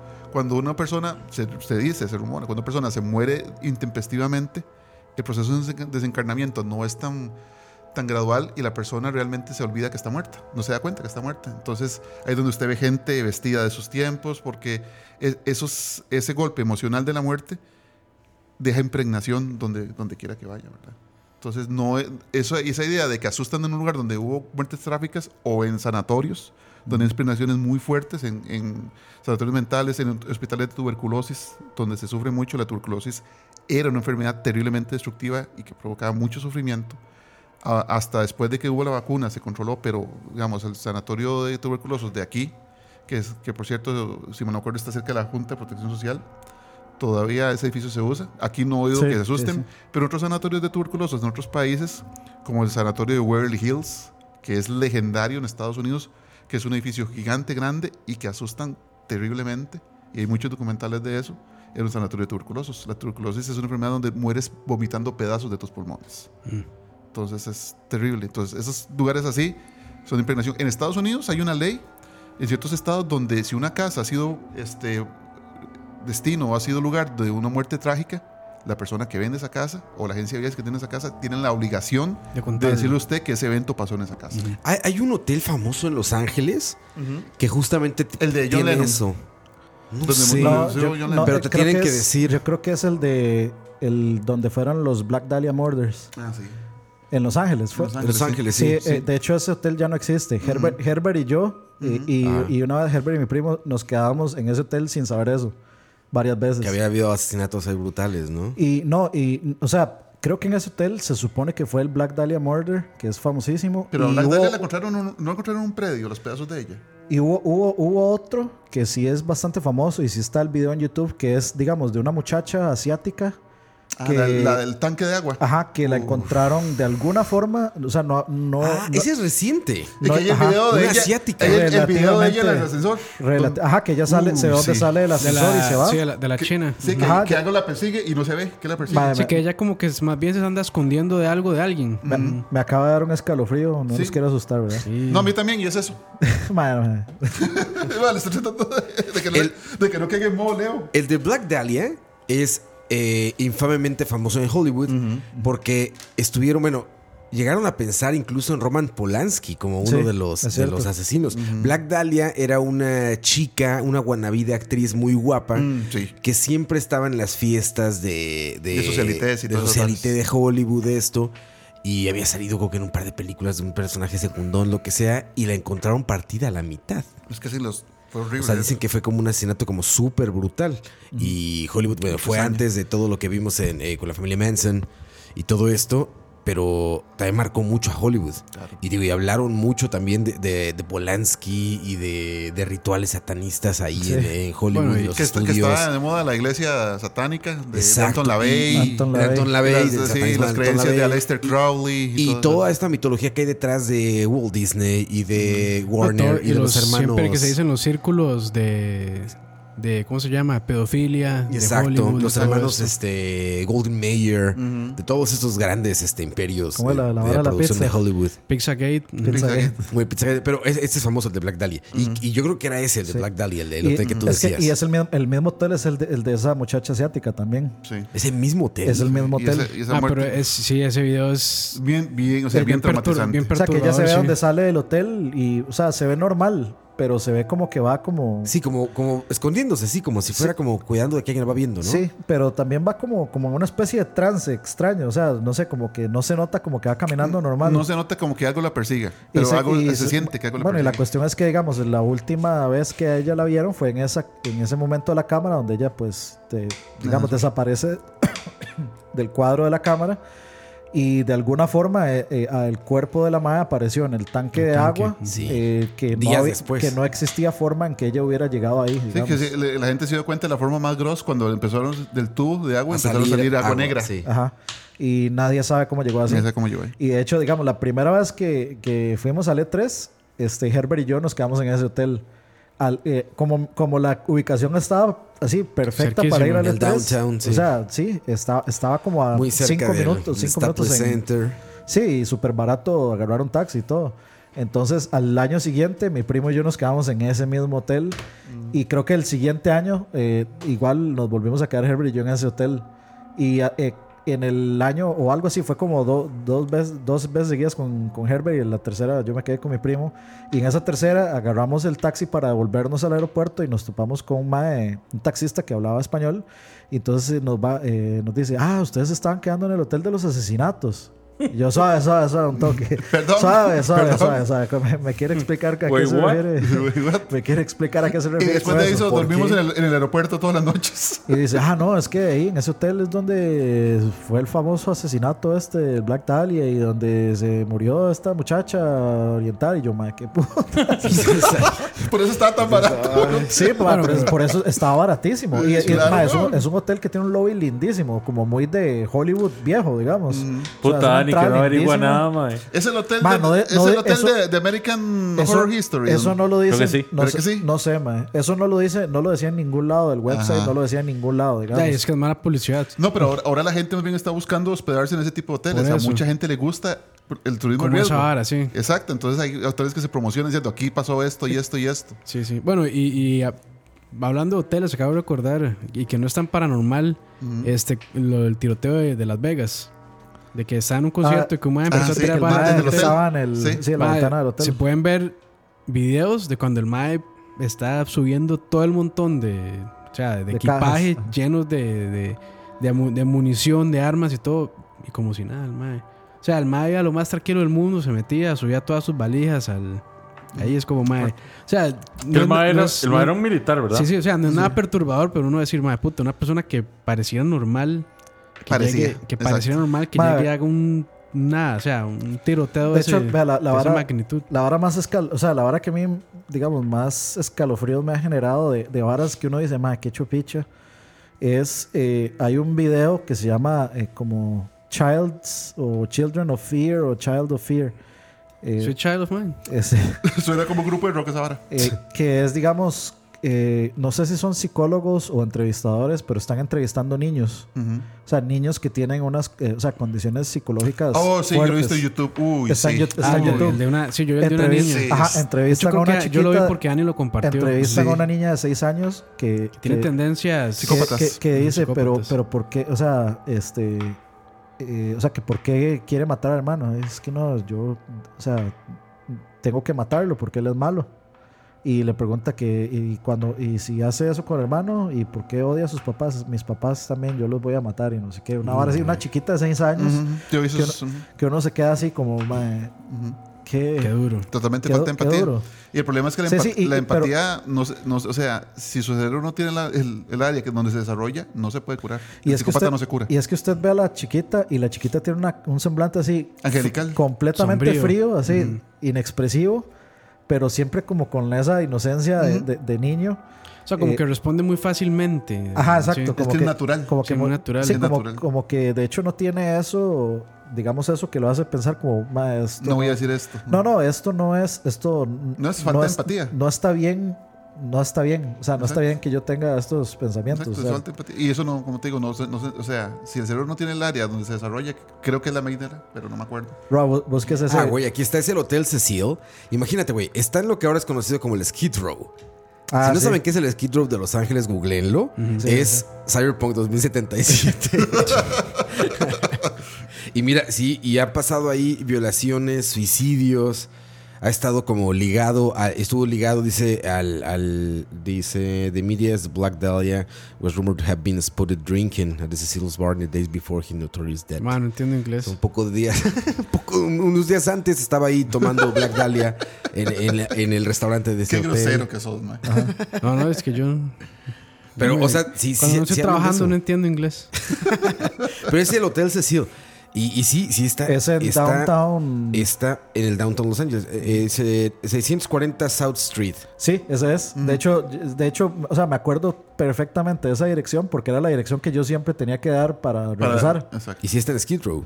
Ajá, sí, es el 640 South Street. Qué chingados hacen en Street Row. Y de Lo, hecho, lo que me hace gracia es que nunca O les sea, dijeron. no, nunca nos Man, dijeron. no, y ahí nos vamos a quedar para letras. Y de hecho yo No, ni, no, ni cagando. No, de hecho Ni cagando. no, ese, es- ese hotel, ese hotel lo, eh, lo- lo- o sea, lo cerraron para remodelarlo. O sea, por, de hecho, la- por los últimos tres años yo iba a seguir yendo ahí porque era la ubicación perfecta. Y barato. Estaba cómodo, sí. Estaba, estaba comodísimo y es- la ubicación estaba, o sea, perfecta. Aún sabiendo Ya. usted lo que pasó ahí. Sa- ¿Sabes cómo se llama ahora, Dani? Stay. Ah, sí, ese- de hecho sí, se llama Stay in Main. Stay in Stay in Main. Main. Así era como... así- Güey, que- Stay alive. Que ahora, da, debería que ahora da decirse. más miedo la idea de que se llame Stay on Main, ¿no? Es sí, como. sí, sí, de hecho... Quédate, vamos. eh, de hecho, voy a, voy a buscar... Yo tengo que Te tener por aquí... Un chinito pecando. Man, Un chinito feca. man, lo vacilón es que, bueno, en Estados Unidos siempre está la puta costumbre que el piso 13 no existe en muchos hoteles. Sí. La En Japón es el 7. Cuatro. El, El cuarto es el número de la muerte. Japón. Fíjate, en este, este hotel que decimos dice Stay on Main, ya en la parte de abajo en el lobby, pero a un lado está el hotel original que dice Hotel Cecil. Ah, entonces Ahí ese hotel está es nuevo. todavía. O sea, si quieren llevar una experiencia, Si usted se queda en el ¿De yo me quedo en el main. Quédense ahí. Cosa, hotel. y pega Sí, gritos. experiencia de- Ah, hay otro en Nueva York que es muy de, hecho, barato. de hecho, hay varios videos de hoteles así paranormales donde se, se cierran, se abren puertas, donde, hay, donde hay personas también como que se meten a un cuarto y salen corriendo y, y nada los persigue, pero que se ven como sombras. Y, o sea, hay muchos sí. videos así en hoteles que dicen Es que, que están en un- embrujados. en un sí. hotel todo puede pasar y usted no se da Sí. cuenta en, en qué, en qué lugar lo Ma, se de hecho, o sea, de hecho, papá, ahí está la reservación. de hecho, ma, o sea, Dani se quedó. O sea, es, el- es- si usted se pone a pensarlo es medio perturbador. Cuando uno llega a un hotel es como puta madre, quién sabe cuántas personas Han pasado han aquí. pasado por aquí. Apoyado ahí. Sí, eh, Ah, Eso es lo de menos, ma. O sea, ¿qué, qué han hecho? ¿Se han hecho alguna cuestión, no sé, algún ritual Ah, satánico, sí, satánico, lo que sea? Ma, vieron El Exorcista. ma, o, o varas así extrañas, ma, no sé. A veces hay O hoteles el que tienen... A veces hay hoteles que tienen manchas raras en, no sé, en alguna pared o cosas O en así. la cama, que es peor. semen. Sí. No, no, no ese tipo, no ese Pues, tipo puta, de ya, ni, ya ni en el Airbnb uno puede confiar. Pero Pero- no, ma, es que, es que es en serio. O sea, Sí, es puta, uno está... Usted, usted se está teniendo que ese lugar sea sano para dormir, básicamente. No, ma, y hasta el hecho, digamos, bueno, bueno, hace unos años dijeron que muchas personas que tenían Airbnb ponían cámaras en sus casas y en sus cuartos para ver lo que hacía la gente. Es como, para puta madre, o sea, es un poco, da un toque de miedo. Disturbing, Sí, sí. sí, o sea, y pensar que en hoteles podría pasar lo mismo también. O peor. O peor, sí. Yo, ahora que están hablando de los sustos de los, de los chamacos, o sea, los chamacos siempre han sido motivo de, de miedo. Por ello se los O sea, dije. no, no solo por el hecho de tener uno, sino por el hecho de... El Hotel Costa Rica. Exactamente. da miedo. No, si se acuerda del Hotel Ahí, Costa ahí Rica. sal- sale el fantasma de Catherine Arbenz. O sea, El pausa. fantasma de, de Alexis Texas. Pa- pa- Nada más para que vea, este. O sea, 8, 9, 10, 11, 5 días, 280 dólares. Baratísimo. Estaba El regalado. puro, Obvia- y el ¿Y puro usted no sospechó nada? Ma, y no. yo ¿Cómo creo- no iba a sospechar? la- los precios? entonces, ¿fue en ese hotel en el que encontraron a la asiática en, en el tanque ajá. de agua? Stay on Main, 640 South Main ¿En Street, serio? Los Ángeles, 90014, Sí, California. Exacto, yo sé. Y, y para, Tranquilo. y para que vea que es chico, este, Herbert, Herbert Castro, dos adultos, dos camas, 5 días, 280.15. Dice aquí en el chat Mike CV, hay un hay unas casas al frente de la de mis abuelos en Cartago de unos canadienses que en el sótano hacían pactos y rituales satán- nah, satánicos. Cuando vaya tomo fotos si puedo. Y, ¡Qué varón! Cartago, ¡Qué Cartago es... varón! Ma, Cartago, tiene Cartago y historias de historias. es... Bueno, ma, yo no sé, Son un, o sea, no, no quiero un imán para los poltergeist. no quiero sonar este eh, ¿cómo se llama? conspiranoico, Ujú. Pero muchas iglesias y bueno, la basílica es una de esas, la basílica de Los Ángeles tiene mucha simbología masónica. Claro, pero eso es normal dentro de dentro del el catolicismo Sí. y el nivel de, influencia de la masonería. Sí, Ahora, sí. no nos vayamos muy largo. No sé si eh, ustedes recuerdan hace unos meses o años donde hubo unas tomas de televisión que salieron bastante noticias de poltergeist en el ICE. En El edificio en- del ICE. en Sí, la sabana- sí, en la sí, sabana. entre noticias. Sí, en la sabana, ujú. Sí, que los maestros este, en las grabaciones que quedaban, las cámaras de seguridad, se veían las sillas donde se movían las- solas sí, sí, por sí, toda sí. y las puertas se abrían y se cerraban. Bueno, de hecho, en, en el edificio, bueno, en el que ahorita está alquilando la UMCA ahí por, por donde está el cine Variedades en San José. Ujú. Este, ahí, ahí, o sea, un policía de seguridad me mostró varios videos donde estaban jalando una de las bancas donde sentaba la gente para esperar. Este, y uno dice, madre puta, probablemente es alguien que amarró una cuerda de nylon y empieza a jalar las barras. es más así. el costo. Uno Sí. siempre dice eso. Pero, pero el mae dice, mae, yo le aseguro que cuando yo escuché eso, mae, yo subí corriendo a ver qué era y no había nada. Nada. Y es como, "Ih, mae, pobre. Exacto, es- bueno, de hecho, los, los guardas de seguridad, sobre Ellos todo, tienen muchas historias. tienen muchas historias. Muchas historias. Y la verdad es que tampoco tiene, mae, o sea, si usted es un guardia de bretea de noche, que es, va a estar poniéndose a hacer ese tipo de pendejadas para grabar en video, mae? No, no tiene tiempo para eso. No. O sea, digamos, no. Voy a- un- Más bien ahí pregúntese en el chat de cuáles casos eh, de casas que asustan en Costa Rica se conoce la gente. la Bueno. famosa casa de los ahorcados ahí en, en Chepe. ¿Cuál es, ¿Cuál es esa? Este, que está aquí como por el Calderón. Que le llama la casa de los arca- ahorcados. La que está en Barrio de Toya. Yo, yo creo que yo sé dónde es. Yo de direcciones soy una res, entonces no. Una casa muy vieja. Sí, es, es muy vieja. Sí, que está a la, a la vuelta de un calle. Sí, yo creo que, yo creo que sí. Que hay un Bueno, barcillo como- en esa calle. bueno, en la, en la cruz de la abuelita, que bueno, ahí fue donde pasó, donde Sí, se dice que ahí fue de donde los- empezó lo del psicópata. Exacto. Este, que fueron como siete mujeres que, De hecho, asesin- viene en Atillo 8, como a dos cuadras de donde yo vivo. Eran todos familiares. Sí. Este, y ahí, bueno, la asesinaron y nunca dieron con esa persona. Bueno, yo he hecho hace poco hice un programa sobre eso. Eh, y, y sí, o sea, a mí sí me daría un toque de miedo ir a subir ahí la, este, ahí en la cruz de la abuelita, por lo mismo. O sea, es- A mí me daría miedo ir a la abuelita, period. no, y pero o sea, a, lo, a lo que a lo, Exacto. a lo que he escuchado, ma, o sea, supuestamente ahí también se practica mucha brujería. Exacto. En esas montañas, bueno, las de Escazú, que bueno, ya Es tienen, que sí, es, es, es, la es fama zona de de lo de Escazú, las brujas Escazú, y todo exacto. eso, sí. Sí, bueno, y los héroes de la abuelita casi que, de ahí, Y ese básicamente limita. Acordate Escazú. que antes con la Escazú, pasada sí. de a la abuelita Escazú, por dentro, esa vara era un cafetal. eh, Sí, esa vara sí, era sí. Bueno, mucha gente dice que, que hay gente que se pierde en la montaña de, Alajuelita y sale por algún lado extraño de, de alguna de las montañas de Escazú también. Dicen que, o sea, que normalmente pues a una persona le tomaría mucho, bueno, sería muy dificultoso poder cruzar eso. De hecho, las sí es que hay montañas de como- hay- Escazú, que hay como un transportador o no sé qué, supuestamente. las montañas de Escazú son una Son vara famosas, rara. sí, son famosas son por una eso. nota rara. Sí, sí, sí. Sí, que tiene mucho magnetita, ahora sí. No sé. La cuestión es que lo que se estaba contando, Tiene la hora de los, de los sustos de los chamacos. Ujú, Mi sobrino tenía como cuatro años y el mae estaba esperando, o sea, estábamos esperando a que llegara mi mamá y la mamá del mae. Entonces estábamos ahí en, en la sala de mi apartamento jugando play. De repente el mae se levanta, se va para el, para el patio, se vuelve donde mí. El mae tranquilo, el mae fresco y me dice, tío, ¿quién es él? Y... No, Y yo, suave, y- ¿quién? Voy yo y me asomo y no hay nadie. Pero mi sobrino está atrás mío, se echa una risilla y se va y se sienta. Y yo, este hijo de puta mierdoso. Lo agarró de mono. Ma, y llego yo, André, ¿qué, qué fue eso que usted vio? Nada, tío, tranquilo. y- No.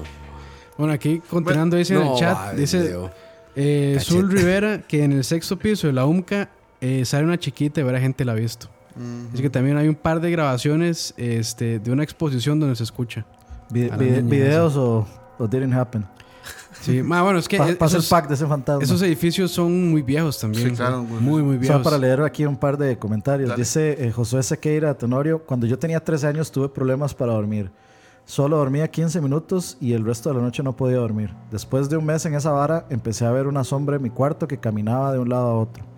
Una vez le hablé y le pregunté quién era. La sombra paró, me volvió a ver y me dijo, ¿a usted qué le importa? El, Ah, sí. Dice, el pastor de la iglesia llegó a orar y bendecir la casa y nunca más volvió la Exacto, sombra. eso es lo que hay que hacer. ¿no? Uh, madre, o sea, yo creo que a, a mí, digamos, que, Ma, me, Leo, que me es- responda. ¿Es sueño o es miedo? ¿Qué? Lo que tiene. No, estoy leyendo. Está, yo- Está rezando, está está rezando. rezando, sí. Está rezando. Yo creo que el, el hecho de que le respondiera, yo sí me hubiera cagado, Sí. digamos. Ahora, no son. su- Hablando de eso. Eso es como ¿usted no se ha es como retar, casi, picado casi. Cuando un perro se queda viendo o un gato se queda Ay, viendo fijos a un sí lado. miedo. Mucha gente antes decía que los perros y los, bueno, los animales podían ver. Y de hecho, eh, el- los perros tienen unos ojos diferentes y los gatos tienen unos ojos diferentes a nosotros. Que por eso pueden ver- supuestamente ver ciertas cosas. Alguna gente dice que si usted se unta lagañas de los perros en los ojos, usted puede ver lo que están Eso leyendo. sí lo he escuchado. Eso sí lo he escuchado. No, lo que le puede dar es de la una conjuntivitis. Eso suena tan. Aparte de la terrible. Eso suena- ¿Cuántas Es- carencias? Eso suena de ¿Cuántas campo. Sí, eso suena de campo. Sí, desde Esas campo, son o sea, que, puras mucha- que alguna gente lo ha hecho y que se vuelve loca por lo que ve. Con, la, con, la, con lagañas de perro se cura la conjuntivitis. No, ma, pero o sea, no, no es vara, ma. A veces, Sí. a veces en las madrugadas los perros se despiertan Sí. y le ladran a, A la, un, a la nada. a un cuarto, a una pared, algo. Y es como, mae.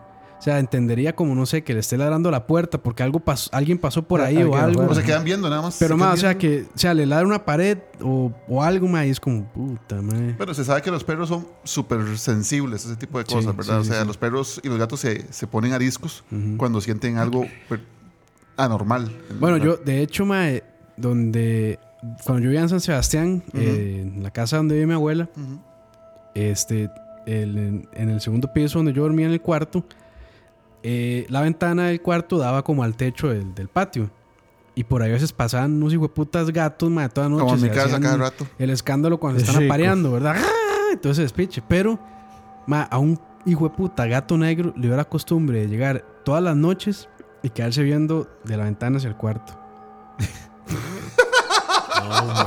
Ma, y esa hora fue, y esa hora fue así como por, ma, no sé cuántas noches, pero fueron varias. Y yo le hacía así en la ventana, le golpeaba la Y le ventana daría pistola. y se quedaba viendo. O sea, y no, y no me veía a mí, igual veía un punto Un así punto, sí. hacia, hacia la pared Ujú. y yo, o sea, yo me, me- me le metía así como para ver y no, punto fijo hacia la pared. Yo, puta gato, y era negro tras de eso. Sí. Es en serio, Sí. es en serio. Yo, de hecho, yo estaba en el cole, no sé, tenía como unos 15, 14 años y escribí un cuento, según yo de miedo. Eh, le puse el gato negro para variar. Porque casi no hay cuentos de miedo así. negros para. Pero, ma, según yo, no, ma, no sé dónde estará, ma. Por ahí debe estar escrito en alguna, en alguna cuestión. Quiero derechos algún para la archivo de, de, de- de mi computadora, pero si ha escrito ese cuento yo. Ojo, Campos, esto es de tu tierra. Dele. En Tejar, por el parque, Ah, la puta. hay una casa en la que dice que asustan. Porque Al micrófono, Leo. Bueno, perdón. en Tejar, por el parque. Santo, que si levanto el teléfono mejor, ¿verdad? Vamos a ver. Hay una casa en la que dicen que asustan, pero tiene lógica. Porque en el parque y cercanías sepultaron a mucha gente que murió en la guerra civil. Sí. Muerte y desolación. Eh, eh, nada más Vi- por ahí. eh, la, la lista de. Estaba, estaba leyendo aquí del, del- lo del hotel este. Oigan, no es menor la lista. cuál? No, no, O sea, Crímenes y cosas fallas. Noviembre, o sea, más suicidios. Noviembre Ah, la 19 del puta. 31, septiembre de 1932, julio de 1934, marzo de 1937, enero del 38, mayo del 39, Y- eh, junio del 40, septiembre Sí. del O sea, casi, 44. casi que uno Más, por eh, año. o sea, ese, ese Hay lo- gente que locura. tiene una teoría que no solamente es que hay lugares sucios o hay lugares enfermos, o sea, el lugar en sí está enfermo. Entonces, que el hecho que usted se hospede ahí o el hecho que usted esté ahí, ni el Papa pudo haber adquiere, exorcizado ese lugar. ese- ese- esa Bueno, enfermedad o esa... esa- esta, esta novela de, esta novela de Stephen King que le hicieron película que se llama como 13 algo Ujú. que era igual de una bueno que salía Matthew Broderick creo que no no era Matthew Broderick 13 Ghosts. no era era de igual de un hotel que el ma era como un reportero creo y era igual como que en, en, ese hotel específico en una habitación como que tenía algo paranormal y estaba como embrujado no sé qué y no sé si la vieron era, era con Samuel L. Jackson y, no era Matthew Broderick no me acuerdo cuál era el- este mae de actor pero bueno, era interesante también. Jugaba mucho con eso de fantasmas y, y de portales. Y estaba basado en un libro de Stephen King. No recuerdo muy bien el nombre, pero, pero estaba así, ¿no? En la película. Dice Jenny. Reyes, la manera en que encontraron a Black Dahlia no, no es, el, no es el resplandor, man. La manera en que encontraron a Black Dahlia es de lo más perturbadora, porque es Sí. una señora que la encuentran en eh, una, una señora que la encuentra en una mañana y la tipa está sin sangre, los labios se los cortaron para alargarle la sonrisa y como dijo Rodas estaba partida en dos y cerca tenía las vísceras. De hecho hay dos libros sobre ella. Sí, exacto. Sí, es una historia muy. demasiada hazaña, con muy- además. sí, Se llama 1408 la película, perdón. No, pues sí, sí, sí, está cabrón eso del hotel. Son muchísimos casos y uno de los más explicados y documentados es el de Elisa Lam, que es la chica canadiense esta de la que Yo, hablábamos. yo voto ese Ajá. hotel y hago un parqueo, porque es la única manera No, de hecho, es, es lo que le digo. o sea, yo, cosas. yo no seguí Ni yendo. así guardo yo el carro ahí, güey. O sea, yo me di cuenta que ese hotel eh, desapareció porque al año siguiente de eso yo estaba buscando reservación para ir a la 3 otra vez. Qué y en eso veo huevos, que no, Dani. no apare- de, mae, O sea, a mí me da igual. No era como que me hubiera... O sea, no- nunca me pasó nada yendo tres Exacto. años seguidos. Sí, porque no sabía. Pero ahora la sugestión va a ser que le pase. Exacto. Ma, no, Y- no, porque digamos, yo antes cuando trabajaba en la clínica de pavas y me tocaba quedarme hasta tarde, ma, yo me medio sugestionaba lo estúpido a ver si algo me salía o me aparecía y nunca me pasó nada. Ish, man, anda buscando el peligro. Ma, a mí me da miedo. A mí me da miedo ir a dejar a Dani a veces. Ah, pero ahí sí le puede pasar. Bueno, ahí- ma, es que ahí sí le puede ahí pasar sí, algo real, el, peligro latente, El- ma. el peli- ahí el peligro es muy tangible. ¿no? Pero sí, o sea, yo, yo, yo, o sea, cuando el mae me dijo, ah, mae, sí, es que el taxista nos dijo, ah, sí, es que ahí se, habían habido muchos, un montón de suicidios y eso que yo, ay, ¿qué? Ese- todo ese viaje al aeropuerto fue como, mae, ¿y será que nos salvamos? Y- Pero bueno, yo creo que ya es hora de. sí. Vámonos yendo, muchachos. Pero Nos dejamos descansar. Este, seguimos por- esperando, ¿verdad? Pues, Shaq, Shaq no contesta nada, espero que esté bien. Ojalá. Eh, habrá una explicación, me imagino. Yo solo espero que esté bien y Yo, que yo creo que debe estar parqueado en el otro lugar todavía. puede ser. Eso puede ser. Conversando con el Yo nada guarda. más digo yo nada digo press F. Press F. No, no, no. no. Press S for Shaq. Pero bueno, gracias por acompañarnos. Mucha gente conectada. Ya saben, Eh, si tienen miedo, pornhub.com. Y ahí nos están pidiendo mucho programa de ovnis. Cuando, y cuando hablamos, ¿de qué hacer hablamos uno de de eso? ovnis. Herbert, Herbert es el de Con- los ovnis. Yo, yo medio, Con Frank. medio conozco un poquito. Mae, ¿Ah, Frank, sí? podemos hacer uno. Un, no miro debajo de la cama, mae, sí. Claro, cuando quieran. Ustedes, Sí, sí, aquí sí, estoy sí. para servirles. Hablamos de cualquier tema excepto de finanzas porque siempre las tengo quebradas. Pero bueno, Frank, qué gusto tenerte aquí. Gracias, gracias. por venir, Frank. Muchas Gracias, gracias a todos por, por recibirme. Nos, nos y salvó. nos disculpan, ¿verdad? Por la falta de la- del invitado que verdad sabía. Aquí medio les... No, no, Frank, Lo Frank disculpan fue, a él. Frank, fue- Frank fue un reemplazo. Magnífico. pero sí, nos salvó el Sí, programa. magnífico. Magnífico. Pero bueno, este. Leo, dicen que estabas viendo fotos de perritos. No, no, yo estaba viendo Pornhub. Por ya de una vez. Estaba viendo Pornhub mientras para ver si se me pasa. Pues se le calentaba algo. Sí. Así es, este. Dani. No, no, está viendo una, Una, Una historia. Entonces, viendo que está viendo. así. Sí, sí, decía, "Te- tenía un primo que trabaja en el nuevo hospital de Heredia. Le apareció una foto de primero en la galería. Al otro día apareció de última con fecha de 1980. Era una foto borrosa como de un pasillo de hotel. Yo no sé, está muy... Bueno, la, la- está muy tecnológica. Sí, actualízale el firmware de ese teléfono, man. Sí, es, Está muy tecnológica. es el fantasma la tecnológico. la foto- bueno, la portada de este programa es claramente de- del Sanatorio Durán. Entonces, Ah, claro. Pues se lo el preguntaron. lugar clásico de aquí. Esa la tomé yo, por si querían saber. ¿El sanatorio Durán era de enfermos mentales o de tuberculosos? creo, creo que, que eran- tenía dos salas. O sea, creo que había... Era de enfermos mentales Creo que una enfermos mentales, sí. me Sí, parece. Ok. y creo que había otra parte para otro tipo de enfermos. Enfermedades, ok.